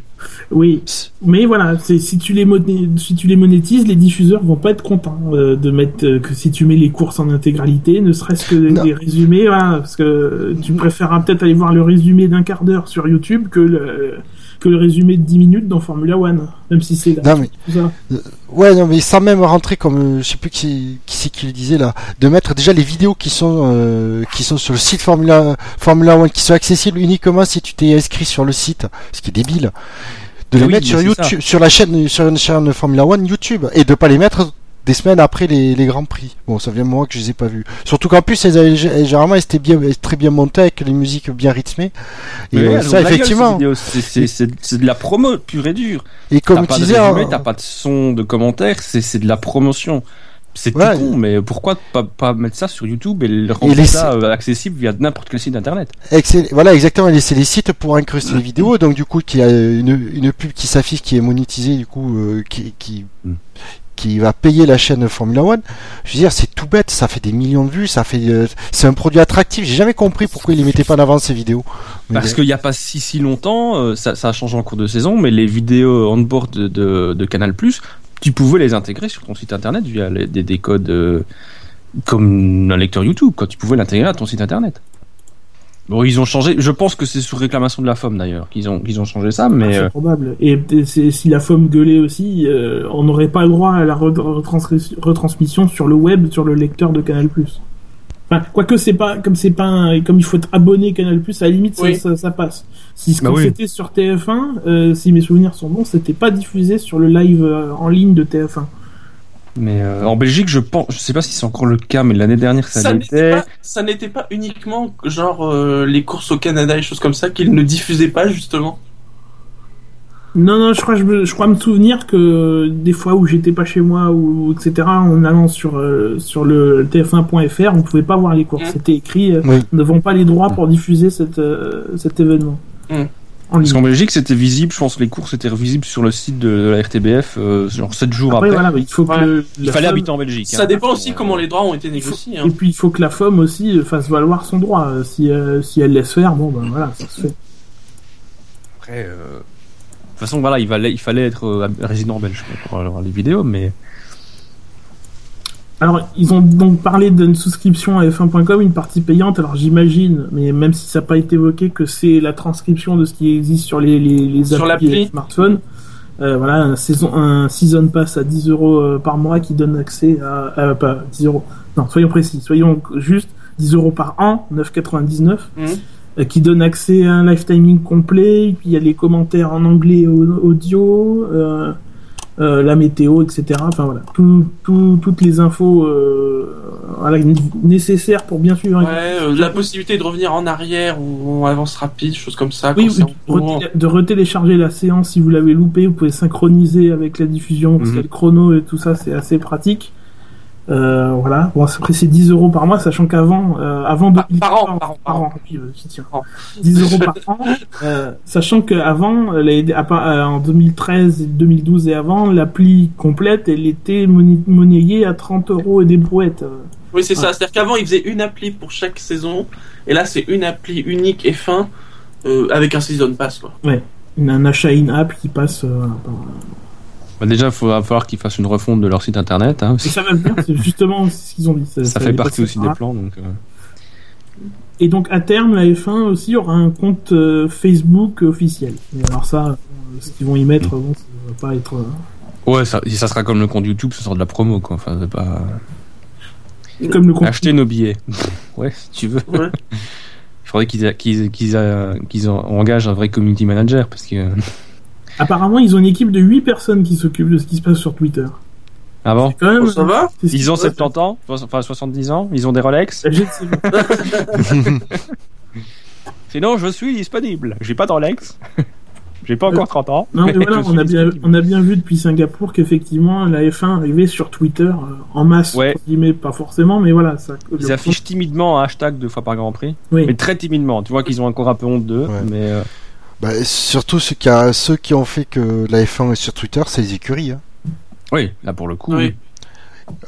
En deuxième position, les pilotes, mais c'est principalement les écuries qui communiquent beaucoup, euh, qui ont des, beaucoup de community managers, tout ça, qui savent Ah ouais. communiquer, quoi. C'est société. Ouais, ouais. D'ailleurs, je Après, pense que le community manager de chez Mercedes, c'est celui qui s'occupait de Lotus l'année dernière. Je pense avoir vu sa tête changer, enfin sa chemise changer de couleur cette année. Alors Bernie a aussi évoqué l'histoire du Grand Prix de Corée du Sud qui aurait été rajouté euh, pour contenter les, motoristes. Alors très franchement, je, crois me souvenir d'avoir vu passer, mais je suis pas sûr euh, d'avoir vu passer un article qui disait que de toute façon l'année prochaine, euh, Grand Prix de Corée ou pas, il y aurait que quatre moteurs, même s'il y a 21 Grand Prix. Très franchement, il faut pas non plus. Euh, le prendre pour argent comptant parce que c'est un vieux c'est un souvenir assez terne enfin assez euh, assez flou donc euh, voilà. Euh, mais surtout il donne les raisons pour lesquelles il a remis la, la Corée au calendrier c'est que contractuellement il est tenu de le faire. Et à ce moment-là la Corée est elle aussi tenue de remplir ses engagements donc d'organiser un Grand Prix mais visiblement d'après ses dires euh, bon bah il préférait c'est pas c'est pas euh, c'est pas gagné donc euh, lui aura rempli sa part de contrat mais la Corée non Et Ah, donc, il aura des donc il va sous. se faire- Voilà, donc il va se faire du pognon. C'est ça. Oui a priori oui. C'est-à-dire que les types euh, à Séoul et à Yeongam, ils ont découvert, mais vraiment découvert qu'on les remettait dans le calendrier bah, pour que genre dans 4 mois on leur dise euh, ah ben vous avez pas organisé le Grand Prix? C'est quoi ça? Bah, en même temps c'est de leur faute. Eux euh, sont toujours euh, partis du principe que enfin Ber- pour Bernie il est parti du principe que de, de ce qu'ils avaient dit. On sera pas là en 2014 mais on sera de retour en 2015 et du coup il les met dans le calendrier 2015 Mm. À voir maintenant ce qui va arriver même si a priori c'est très peu probable qu'on les retrouve euh, qu'on ait vraiment un Grand Prix et surtout une semaine avant l'Espagne Ouais, mais c'est ça. Même le planning, euh, et- et le, le calendrier est un peu court. Enfin, c'est. Ça sent quand même la farce, hein, mais bon. oui tu peux revenir Dino hein, si t'es toujours là Ah, je suis dingue. C'est juste que la Corée, ça, ça l'intéresse pas. Non, c'était plus la partie d'avant qui m'intéressait. C'est vrai. C'est dommage. Non, juste pour revenir sur la, la partie sur euh, sur Clustone et notamment le, le- les sites YouTube. euh, vous en aviez parlé. Il y avait eu un débat sur ça dans le SAV il y a, il y a quelques émissions. Euh, je pense surtout c'est qu'il y a une erreur, c'est qu'on interprète les déclarations de Bernie Clustone quand il disait que le public jeune n'intéresse pas euh, au prisme de ce que de, de à notre prisme à nous, mais pas au prisme de Bernie Ecclestone. Bernie Ecclestone, il n'est pas diffuseur de la F1. Lui, il vend un produit et son but c'est de le vendre à des diffuseurs. Donc en fait, lui, ce qui l'intéresse, c'est de vendre les billets, c'est de vendre euh, aux diffuseurs. Et c'est pas les jeunes qui regardent la télévision qui l'intéressent, c'est pas les jeunes qui vont sur YouTube qui l'intéressent. Euh, un peu en fait, son problème, c'est qu'il s'en occupe. Il devrait pas s'en occuper, il devrait faire confiance à quelqu'un pour qu'il s'en occupe et qu'il gère le truc. Mais lui, ce qui l'intéresse, c'est de vendre la F1, c'est de vendre euh, euh, le plateau euh, à des organisateurs de Grand Prix. Et c'est en ça que lui, il dit que ce qui l'intéresse, c'est des mecs qui ont des Rolex, parce que c'est pas les jeunes devant leur télé qui euh, vont euh, acheter le, le plateau pour organiser un Grand Prix ou qui vont acheter les droits de diffusion. Donc lui, c'est ça. Lui, c'est pas lui qui est dans l'obligation de vendre euh, la Formule 1. Par contre, ce sont les écuries qui, elles, sont dans l'obligation de vendre la Formule 1 aux spectateurs parce que elles, font leur beurre sur les sponsors. Euh, mais Bernie Ecclestone lui fait, lui fait son beurre sur les diffuseurs, etc. Donc, euh, c'est pour ça que ces, décla- ces déclarations, moi, je trouve qu'on les a beaucoup analysées, mais on les a mal analysées, mais de manière générale, euh, parce que bah, lui, il est patron de la F1, il n'est pas patron des écuries, il a quelques sponsors, mais quand on regarde les sponsors, oui, c'est Rolex, c'est DHL, c'est euh, UBS. Euh, il, il sait très bien que le, le public de la F1 est pas un public qui va ouvrir un compte chez UBS ou qui va s'acheter une Rolex, mais il s'en fout parce que il est il est pas là pour vendre UBS ou Rolex. UBS et Rolex, ils s'associent juste à, à, à la F1 parce que c'est le prestige. La F1 s'associe à UBS et Rolex parce que c'est prestige et que ça contribue à l'image de marque de la Formule 1 et à faire la valeur, le prestige de la Formule 1. C'est pas du tout une question de, de public ou téléspectateur. La seule, le seul inconvénient, c'est que je pense que ça fait très longtemps qu'il aurait dû laisser à une équipe professionnelle se charger de la présence de la F1 sur Internet, ce qu'il n'a pas fait. Euh, et, et voilà, en tout cas, de, de se créer, une, ne serait-ce de créer une division spécifique euh, euh, F1 2.0 pour pouvoir euh, mettre en avant ces. euh, Ce qui est fait maintenant, de toute façon. Ce qui est cela tard, dit- bien sûr, mais. Cela dit, je suis pas sûr que pour les nombreux sites internet euh, qui parlent de Formule 1, l'arrivée de Bernie dans les affaires du net soit forcément une bonne chose. Mais bon. Et, et c'est pareil, hein, enfin, n'oublions pas par exemple que c'est aussi, euh, euh, enfin, aujourd'hui il y a beaucoup de sites internet qui sont accrédités. C'est aussi parce que Bernie Ecclestone les laisse faire, donc on peut pas non plus dire que Bernie Ecclestone est complètement euh, euh, voilà, c'est juste que dans sa tête, et je suis pas forcément euh, euh, en désaccord avec lui, c'est-à-dire que moi, sincèrement, voir des vidéos de F1 sur YouTube, je m'en fous, enfin j'y vais quasiment jamais. Ça me fait chier quand j'ai besoin de retrouver un, un accident en particulier, j'aimerais bien les avoir sur YouTube, mais ça m'arrive une fois par an. Euh, voilà, j'ai l'abonnement Canal+, j'ai mon diffuseur, je regarde ce que j'ai besoin, j'ai voilà, ça me suffit largement. J'ai pas besoin d'avoir un truc sur YouTube qui me le diffuse en direct, qui met le, le replay derrière euh, sur YouTube. Ça, je m'en fous. Enfin, même des bonus, des interviews. On a des diffuseurs en Formule 1 qui sont des gros diffuseurs, qui font très bien leur boulot, euh, qui font des reportages et compagnie. Pour moi, c'est amplement suffisant. Faites-moi, sincèrement, la présence de la F1 sur Internet, mais vraiment, je m'en bats les couilles. Oh là là. Tant qu'il n'y a pas. échappe. Quelle Non, mais- violence en Il est chafouin, mais c'est- je ramène Non, ça non, mais- assez profond il y a 10 minutes. C'est-à-dire que. 10 minutes, il m'a insulté euh, dans les commentaires. Ah, connard. Et a remis J'ai- une couche. Effectivement, j'ai dit connard, bâtard, enculé, portugais. Voilà. Pour la finir vraiment par l'insulte, quand euh, même. par l'insulte raciste, parce que Oui. c'est bien mon, Ah bah, bien mon genre. C'est ton fond de commerce. hein. Mais, mais voilà, ça, moi ça m'embête toujours un petit peu quand on dit que Bernie ne fait rien pour la diffusion de la F1 sur Internet. Il a quand même laissé faire euh, l'arrivée de médias Internet. Alors c'est peut-être pas la meilleure chose qu'il ait fait, hein, d'accréditer des Oui, médias puis- sur Internet, sur- Ça notamment dépend certains lesquels. médias. Ça dépend lesquels. Ça dépend lesquels. Mais c'est peut-être pas la meilleure chose qu'il ait fait. Même de manière générale, je pense pas que ce soit la meilleure chose qu'on puisse faire que laisser les sites Internet.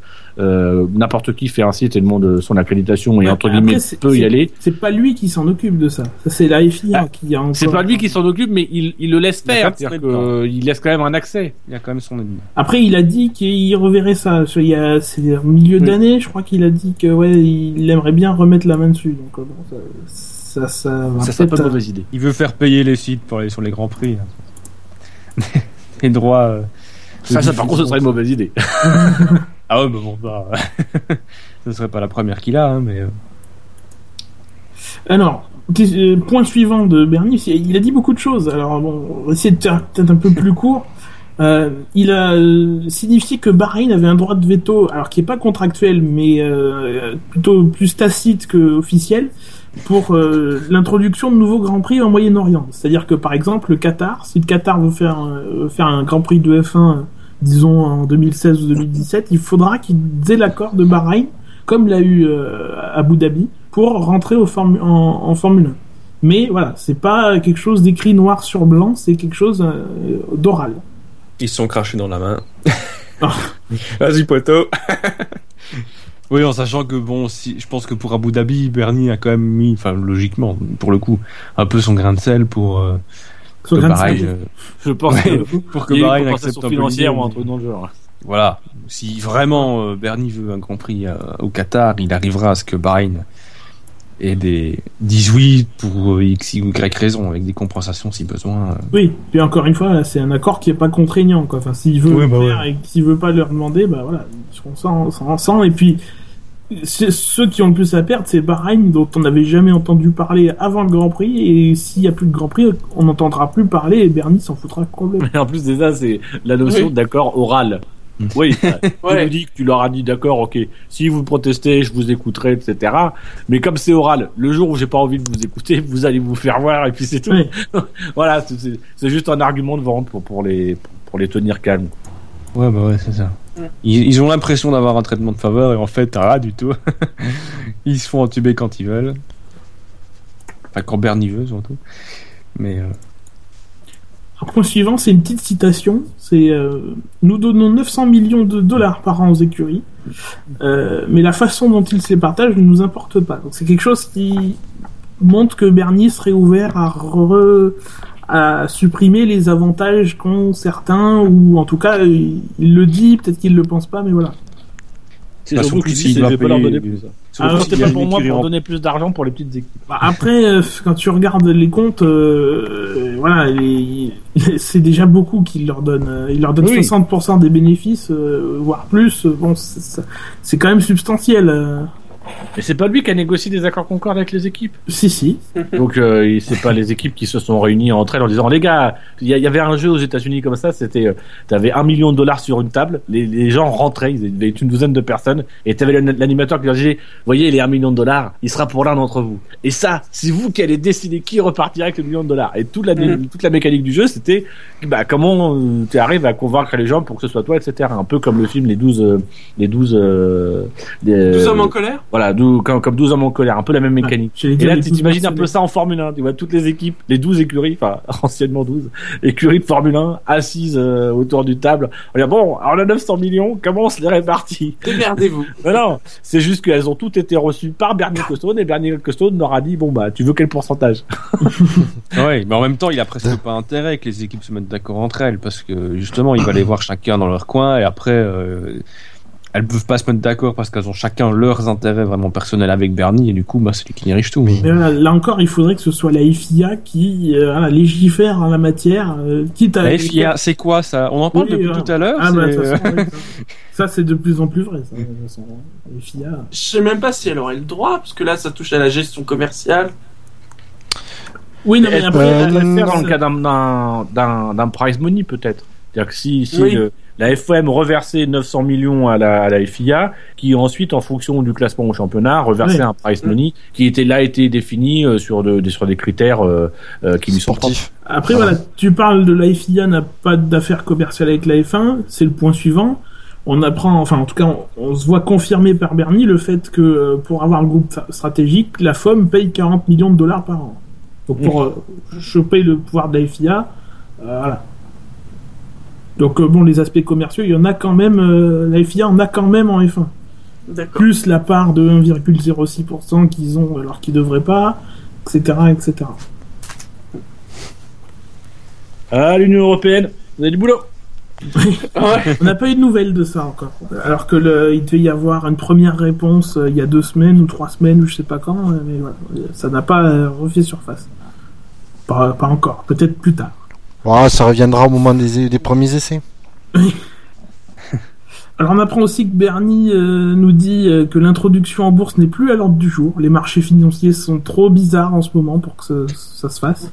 Ils sont trop faibles. salut, salut Core, dont c'est le grand cheval de bataille. C'était la bourse de Moscou qui voulait introduire. La bourse d'Ukraine.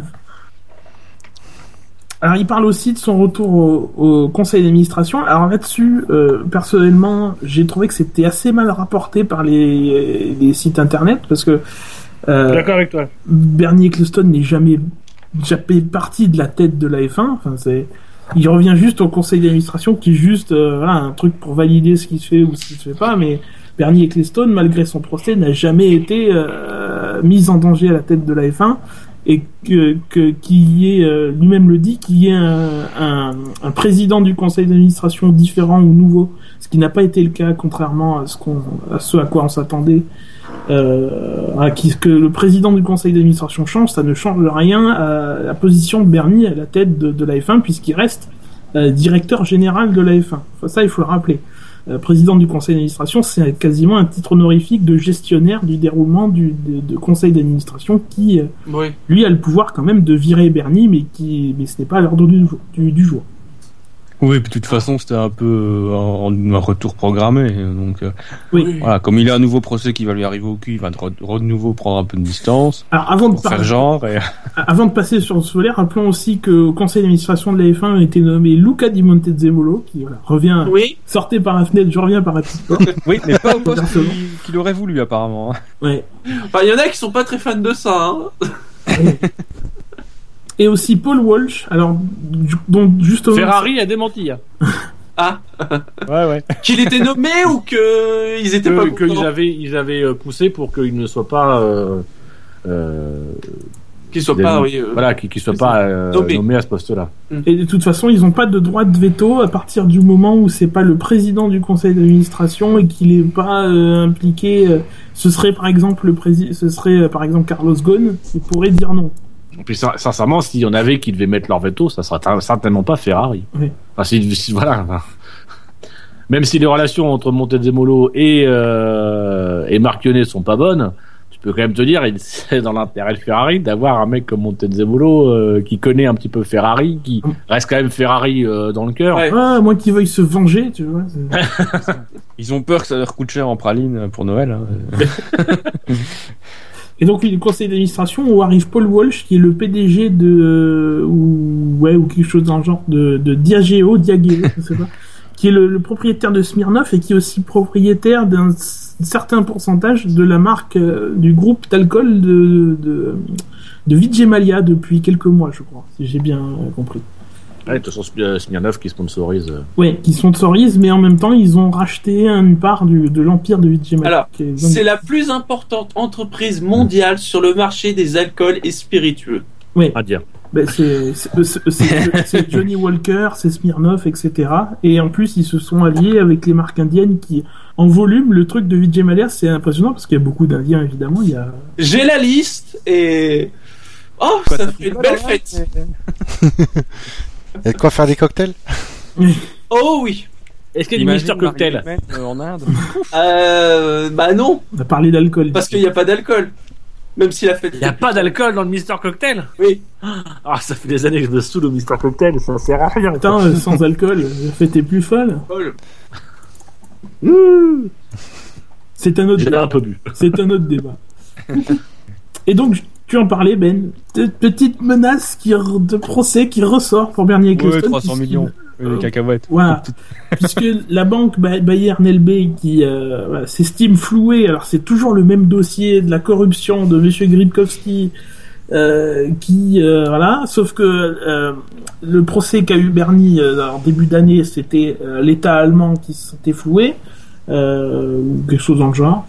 Là, c'est la banque euh, elle-même qui euh, n'est pas d'accord, qui considère justement qu'il y a eu corruption, parce que finalement le tribunal n'a pas euh, euh, n'a pas statué puisqu'il y a eu un arrangement. Euh, Ouais, il a été corrompu aussi. peut-être. C'est 100 millions, c'est ça qu'il a versé. Ah, il a versé 100 millions de dollars, je crois. Alors après, c'est toujours difficile de se retrouver entre les dollars, les livres, les. les... Heureusement, Les il y a- Deutschmark. il y a- il y a- heureusement, voilà, qu'il n'y a plus de Deutschmark, voilà. Euh, et voilà, la, banque demande 400 millions de dollars de dommages et intérêts à Bernie et le procès va repartir. Ça se joue un peu sur les mêmes choses que euh, s'il était corrompu, peut-être qu'il y a des chances qu'il ait euh, qu'il ait sous-évalué la vente. Et bon, c'est toujours la même chose. Après, il faut que le- la plainte soit jugée recevable. Donc pour l'instant, le procès, on ne sait pas encore s'il y aura un procès. Alors voilà pour ce paquet Ecclestone, si j'ose dire. Euh, alors, on va finir sur quelques petites infos. Euh, avec Caterham, euh, il y avait ce lundi un, rendez-vous entre les, administrateurs et les créanciers euh, qui était censé faire en sorte que les créanciers valident l'action des, administrateurs pour continuer à chercher un repreneur, ce qui s'est fait. Maintenant, euh, voilà, ça fait ça fait un moment qu'on nous dit oui, on est en discussion avec des, des repreneurs, mais pour l'instant, ça ne, il y a encore de l'espoir, mais ça ne dégage pour l'instant sur pas grand chose. Ouais, à mon avis, il y a surtout de l'espoir dans l'équipe parce que personnellement, je vois pas. euh, J'ai l'impression que c'est un peu mort, moi, mais. euh, ils arrêtaient pas de dire qu'il fallait que la solution tombe rapidement, alors plus le temps passe, forcément. Bah oui, mais déjà à Abu Dhabi, ils parlaient de, de, de trois semaines. Si, Oui, si voilà, c'est ça. Pas, et puis ils ont rajouté trois semaines il y a, il y a, il y a trois semaines déjà. Tout par trois. Mais euh, ouais, non, ici on va, on va arriver euh, fin d'année. euh, même si ils avaient repreneur pour 2015, dans quelles conditions? Enfin, c'est. Je pense que la voiture 2015, le, le projet a été stoppé, donc euh, il commencerait, j'imagine, avec la voiture 2014. Enfin, ça me paraît pas sérieux, quoi.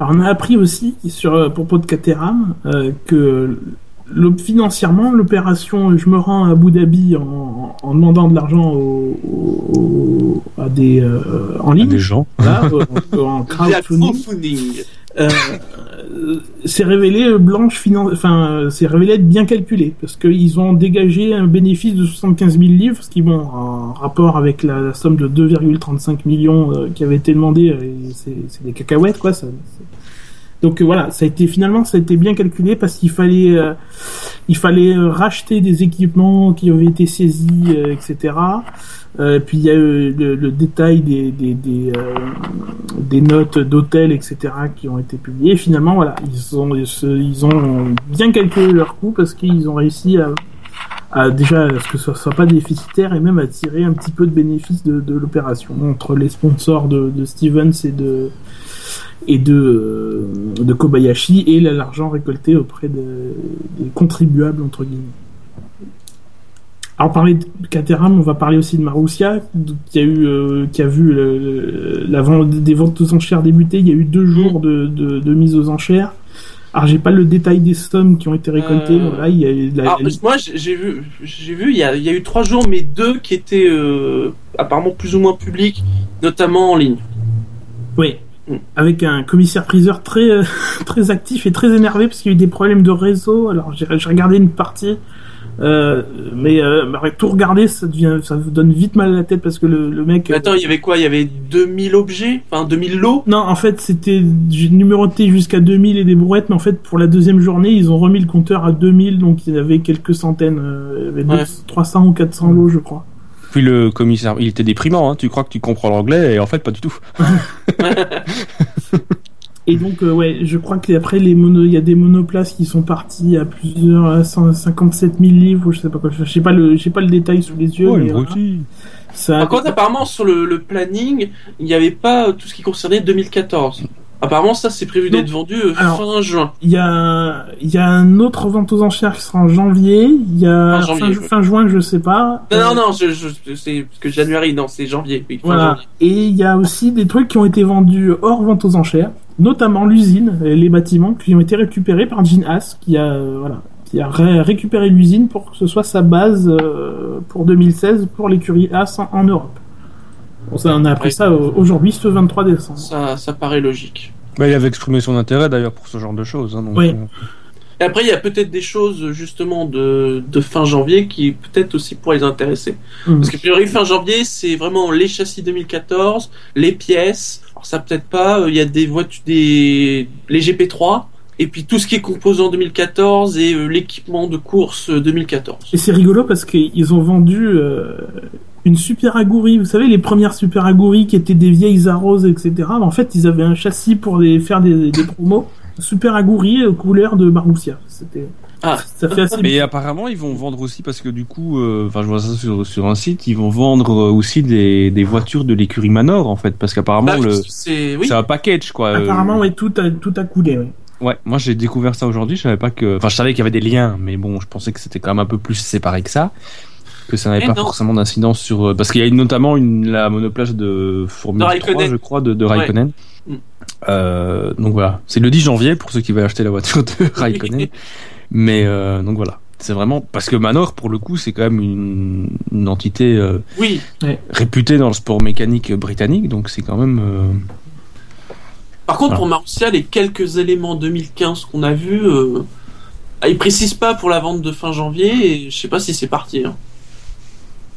Euh, Bon, je en même temps, crois s'il y a des gens qui achètent des- Enfin, en tout cas, sur la, la voiture 2015, n'était pas construit. Après, je crois que les morceaux du, du, du modèle de soufflerie sont partis, je crois. Je crois qu'ils étaient Ouais. dans la liste. Après, je suis pas, je suis pas sûr sûr. Après, on a entendu des trucs sur Marussia. Il semblerait qu'il euh, y a encore de l'espoir qu'il pourrait récupérer les millions de dollars. Moi, je suis assez sceptique, notamment par rapport au fait que dans les contrats euh, des écuries, il est écrit que à partir du moment où, tu deviens insolvable, tu perds tous les droits. Euh, qui te, et notamment donc les droits financiers des, des, des- des- des rétributions de la FOM, etc. Donc après, ça, ça, en fait, ça tient, ju- ça tiendrait juste au bon vouloir de Bernie de, qui disent bon, si euh, il y a un repreneur et que finalement le- l'affaire surmonte, je leur donne l'argent, mais il n'est pas obligé, il n'est pas tenu de le faire. Mais en fait, c'est plus la licence et le nom qu'autre chose. Et la licence après, il y a le Parce que justement, Prost. ils vendent tous, quoi. il y a le tout. précédent Prost, la licence, elle ne vaut que si la FIA est d'accord et que si Bernie est d'accord. Ouais. Mais euh, voilà, si quelqu'un rachète Marussia, le problème, c'est que là, voilà, enfin, c'est vendu, quoi. Il n'y a plus Il y a- d'équipement, il y a, il y a des plus rien. qui sont partis, les, les, Oui. les goodies et tout sont, sont plus là. L'écurie, Il y a même plus d'usine, euh, Bah, l'usine, voilà. Oui, mais ça, c'est ça, c'est ça, ça, ça, c'est pas Marussia. Marussia, c'est le nom. Quelqu'un peut très bien racheter Marussia, monter sa propre usine et compagnie, juste Ouais, pour euh, avoir euh, le blé oui. derrière. acheter la licence, ouais. Ouais.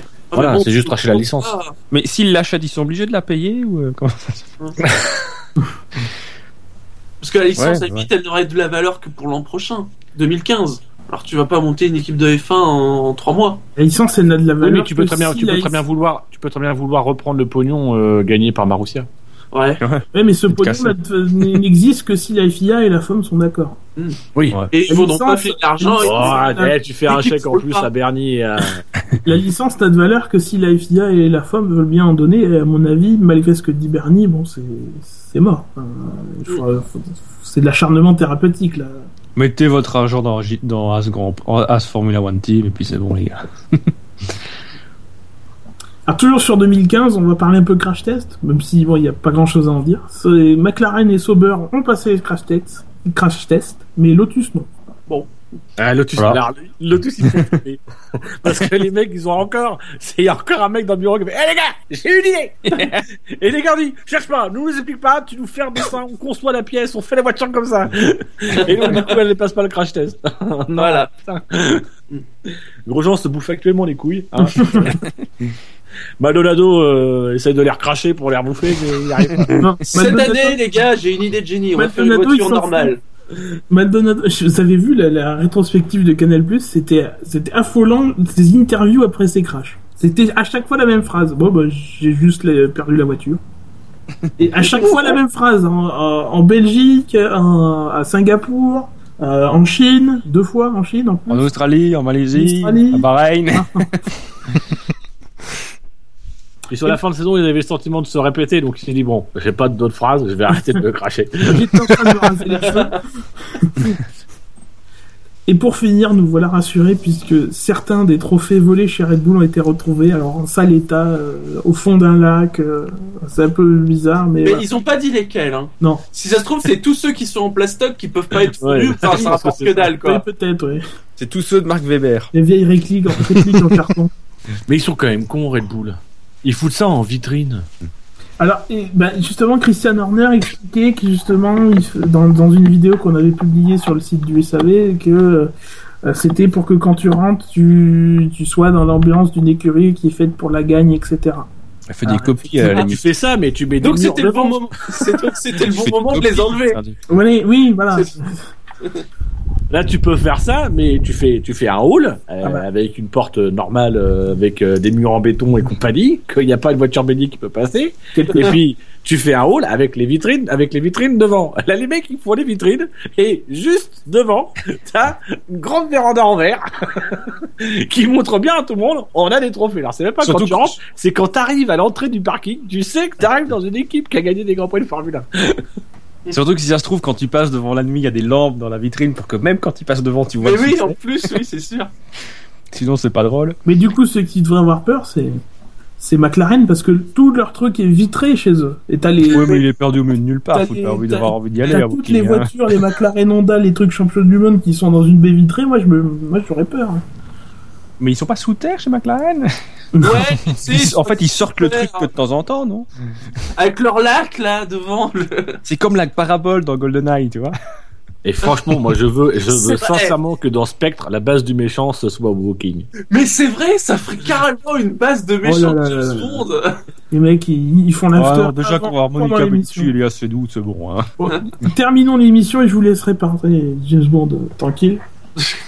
Puisque, voilà, nous sommes à la fin de l'émission. De... que- Oui, Est-ce qu'on peut déjà. juste, est-ce qu'on peut juste glisser une petite actu sur laquelle, euh, qui apparemment euh, date d'il y a quelques jours quand même, Oui. mais euh, qui me, qui m'a interpellé. Je savais que j'aurais dû garder mon ta gueule. Euh, mais c'est c'est juste une, une actu concernant Gary Harstein qui est le qui est l'ancien docteur de la Formule 1 Ah oui, ouais. qui a écrit une lettre ouverte à Gérard Saillant. Donc Gérard Saillant qui est euh, Est-ce qu'il l'a envoyé par la poste? Mais je ne sais pas. Mais qui profère des des, des, des, des accusations euh, assez graves à l'encontre de Gérard Saillant et euh, Jean Todd. et de Jean Jean Todd hein, Todd. puisqu'il dit grosso modo que Gérard Saillant est un employé de Jean Todd. C'était ta euh, citation? Non, non, non, non, non. euh, sincèrement, je suis tombé dessus. C'est pendant mes 5 minutes de silence, je vous ai écouté puis j'ai un peu navigué sur Internet et je suis tombé dessus. Oui, donc tu nous écoutais pas. Euh, et je vous ai écouté. J'ai pas trouvé ça intéressant, mais je vous ai écouté. mais euh, voilà, il, il, il profère des accusations assez graves, notamment que euh, euh, Gérard Saillant aurait été envoyé, selon lui, par Jean Todd dans son, son hôpital actuel. Donc Gérard Saillant l'aurait renvoyé par mail de, du- de son poste de docteur de la F1 en 2012.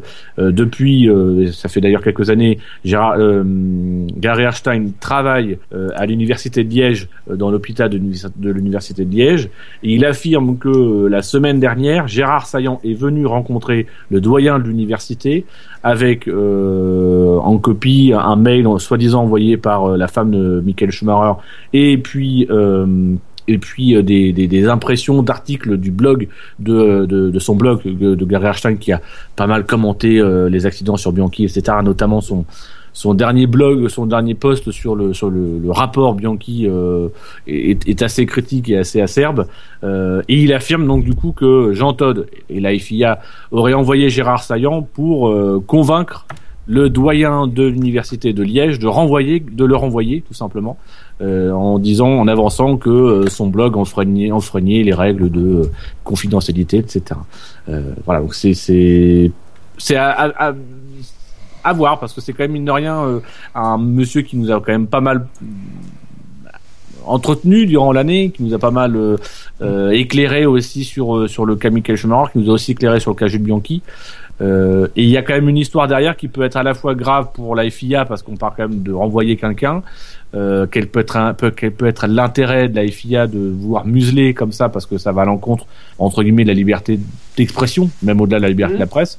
Et puis si, si c'est Gary Harstein qui euh, qui baratine, ça remet un petit peu en cause, enfin qui qui surréagit, ça remet un petit peu en cause quand même toute euh, toute son analyse euh, depuis un an et de manière générale, ça remet un peu en cause la crédibilité de quelqu'un à qui on en a accordé quand même beaucoup depuis un an. Oui. Donc voilà, ça m'a Mais interpellé. apparemment, il a quand même. Enfin, moi, j'ai lu, aussi l'article parce que c'est Jackie qui l'a retweeté euh, fin de semaine dernière, je crois. Et euh, apparemment, euh, Gary Erstein a quand même vu le dossier qui a été remis au doyen et le doyen Oui. convoqué à ce sujet. Donc, Oui, mais voilà, moi, c'est vrai que j'ai pris ça avec des pincettes aussi, mais c'est- ça. en attendant la suite, en fait. C'est la part. ouais, Il y aura pas de suite. Comment tu veux qu'il y ait des suites? De toute façon, il, visiblement, il a gardé son, son, son travail. A- ce coup de pression, si vraiment il a eu lieu, n'a pas n'a pas marché. Donc quelque part, moi, je- j'ai lu cette info avant avant euh, avant l'émission, mais je l'ai pas mise parce que je sais pas quoi en faire. C'est une parole contre une autre et finalement, bon bah, on, on- on a rien qui peut faire pencher la, la Mais- balance d'un côté ou Mais d'ailleurs, euh, même Harstein le dit, hein, euh, il finit, alors c'est une lettre ouverte, donc du coup il s'adresse à Gérard Saillant, et il finit en disant, euh, soit, soit informé que j'ai euh, transféré le dossier euh, que tu as donné au doyen à mon avocat, et il précise, tu es sur une, euh, tu es sur une, une glace légale euh, très très fine. Donc Mais- voilà, c'est pour ça parle de que suite il ne pense en pas fait. pouvoir euh, pouvoir donner suite et attaquer. S'il peut le faire, il le fera. Mais c'est quelque chose de de, de c'est très tangent en tout cas. C'est limite limite légal ce qui a été fait. Mais c'est ça que je reprocherais à Gary Harstein, c'est que plutôt que de faire un article incendiaire et tout ça, qui se, qui fasse profil bas, qui justement fasse ses poursuites, et ce, ce serait d'autant plus je, je pense justement ça, c'est ce que traduit sa dernière phrase, c'est que je pense qu'en l'état aujourd'hui, il ne peut pas Euh, il ne peut pas l'attaquer, il peut pas poursuivre la FIA ni ni la FIA ni Jean Todt ni euh, ni Gérard Saillant. Euh, donc du coup, c'est le seul moyen qu'il a aujourd'hui de s'exprimer. À ce moment-là, Mais lui que qui entre est guillemets, il se réserve le droit. C'est un peu comme une main courante. Il se réserve le droit. Il, il se défend un petit peu pour pour se défendre. Euh, et peut-être qu'il trouvera un axe plus tard. Donc ça peut peut-être avoir dans l'immédiat, ça, ça n'aura pas de suite. Et effectivement, comme tu dis, c'est une opinion contre une opinion. C'est une parole contre une parole. Euh, mais ça peut peut-être avoir des retombées parce que en tout cas, ça montre qu'il y a des il y a des relations. Comme je disais tout à l'heure, on ne sait pas euh, qui est qui a tort, qui a- raison, mais il y a des relations qui peuvent peut-être avoir des retombées euh, dans les années, euh, dans les dans les mois ou les années à venir, si tout d'un coup il y a de nouveau des, des tentatives de la part de la FIA et voilà. donc je, je pense que c'est intéressant d'en parler parce que il y aura peut-être d'autres épisodes plus tard, peut-être pas. Ouais, mais c'est- intéressant de le garder à l'esprit euh, au cas où. Enfin, il y aura Voilà. peut-être effectivement des choses qui vont s'ajouter, auxquelles pourront s'ajouter ce, ce, ce- cet événement-là. Et aussi, euh, bah, mine de rien, on a quand même quelqu'un qui va continuer encore parler parce que Schumacher et Bianchi, on en parle encore. La sécurité va être un débat en, 2000, en 2015 euh, sur plein d'autres sujets et que euh, c'est quand même bon de savoir que quand il parle, il y a quand même déjà cette situation-là. Cette, cette, lui, en tout cas, fait état d'une situation qui est quand même une situation très crispée entre lui et la FIA. Euh, Et ça date pas de, ce- de cet épisode-là. ah non non mais euh, voilà ça le remet ça le remet en ça le remet en avant ça le ça, ça fait piqûre de rappel. Je pense qu'il y a beaucoup de gens qui lisent les déclarations de Gary Einstein euh, en oubliant qu'il a été renvoyé. Moi j'avoue pas moi-même j'avais un peu oublié euh, et, et qui aujourd'hui peuvent sans doute euh, pas forcément changer d'opinion sur ce qu'il dit, mais avoir conscience que voilà, quand, quand il fait des critiques, bah il, il est aussi très critique envers la FIA parce que visiblement il est en conflit ouvert avec euh, la FIA et Gérard Saillant. Enfin, t'imagines ce que Philippe Strafe va se ramasser. Parce que... Oh, pitié. Non, mais lui, il a déjà pris cher. Ils lui ont pété les jambes et tout. ouais. Oh non. Ils ont pris de l'avance. Bouchard, non. tu coupes. Euh, mais 2 ça, oui, 30 il faudra 52. couper. Non, j'assume tout. Tu peux laisser, Bouchard. Non, mais euh, voilà. C'est une blague de mauvais goût, certes. Et là, cette fois-ci, on arrive vraiment à la fin de l'émission. Euh. Mais on n'a pas parlé des, des, des Ah. déclarations de Jacques Villeneuve. Ah merde, ah bah, Non, ce sera pour une prochaine fois, Je ce sera, ce pour 2015. Euh, L'occasion, en tout cas, en cette fin d'émission, de vous rappeler que le SAV de la F1, c'est sur iTunes, c'est sur le canal Alpha de Pod Radio, c'est sur Podcast France, c'est sur Facebook, euh, l'adresse facebook.com slash le SAVF1, c'est sur Twitter, twitter.com slash le SAVF1 ou arrobase le SAVF1 sur Twitter, c'est sur YouTube, c'est sur Jackie et Michel, sur Google+, etc., etc., etc. Sur Jackie et Jackie. Jackie et Jackie, pardon. Comme quoi, je ne suis pas connaisseur en la matière. Euh, Non, par contre, visiblement, tu connais beaucoup Jackie Michel. Ça devient plus spontanément Jackie et Michel que Jackie et Jackie. oui, n'en parlons pas. Euh, Mais t'es au courant de certaines vidéos qui circulent sur Internet. Dans euh, cin- dans faut cinq surtout ans- pas aller voir. dans cinq ans, je ferai un article de, de- un, un- post de blog où, où je, je, je ferai des allégations sur Dino, etc. Il insinue des trucs sur moi, etc. Bref. Messieurs, la F1 sur Internet, c'est sûr. Et ça va SAVF1.fr. F1.fr. Tout à fait. Parce que le SAV de la F1, c'est... Le risque de podcast. C'est sous le sapin. C'est le seul site de F1 où il neige. Oui, et qui vous fait un cadeau en ce 24 ou 25 décembre. Nous ne savons pas encore exactement à quel moment nous allons publier Oui. l'émission, mais voilà. Voilà. Je, je tiens quand même à préciser, je suis dit que tout site de F1 qui a WordPress peut faire neiger sur son site. Oui, mais a priori, a priori, on est les seuls. C'est vrai. Bon, c'est vrai que je suis pas allé vérifier les autres. Bah, Il y a des sites qui ont fait des mises à jour et qui n'ont pas, qui ont pas mis la neige. hein. Une balle dans le pied. Bon, a priori, les seuls. Bon, j'ai vu que le nôtre. Mais je pense sincèrement qu'on est le seul. Non, mais Mais- les, autres, les autres sites de F1, s'il y a des trucs blancs, c'est qu'ils ont des pellicules, c'est pas, c'est pas la même chose. Oui, on va, on, on va rester sur l'hypothèse des, pelli- des, des pellicules. Et bien du coup, euh, chers auditeurs, joyeux Noël. On espère que vous aurez passé un bon réveillon ou que vous passez un bon réveillon si jamais vous nous écoutez. euh, Sincèrement, s'ils écoutent le SAV pendant le réveillon, ils passent pas un bon réveillon. bah, Non. on espère que si c'est le cas, voilà, grâce à nous, vous aurez passé un meilleur réveillon que ce que vous l'auriez passé si Ouais. vous aviez été seul euh, sans, sans enfin, peu importe. Si vous prenez la route, si vous prenez la route, soyez Soyez prudent. quand même. prudent, hein, il y a peut-être Ah. du verglas en plus qui commence à faire froid, etc. Hein. etc. On aime les voitures, on sait que c'est la fin d'année, il y a de l'alcool, donc faites, faites gaffe quand même, profitons-en pour. Écoutez, On est comme des connards Gigi, c'est la mère juive, t'as vu? Écoutez, Bernie. Pensez avant de rouler. Oui, Faites confiance à Bernie. Mais surtout, euh, voilà, j'ai envie de vous dire, euh, restez branchés.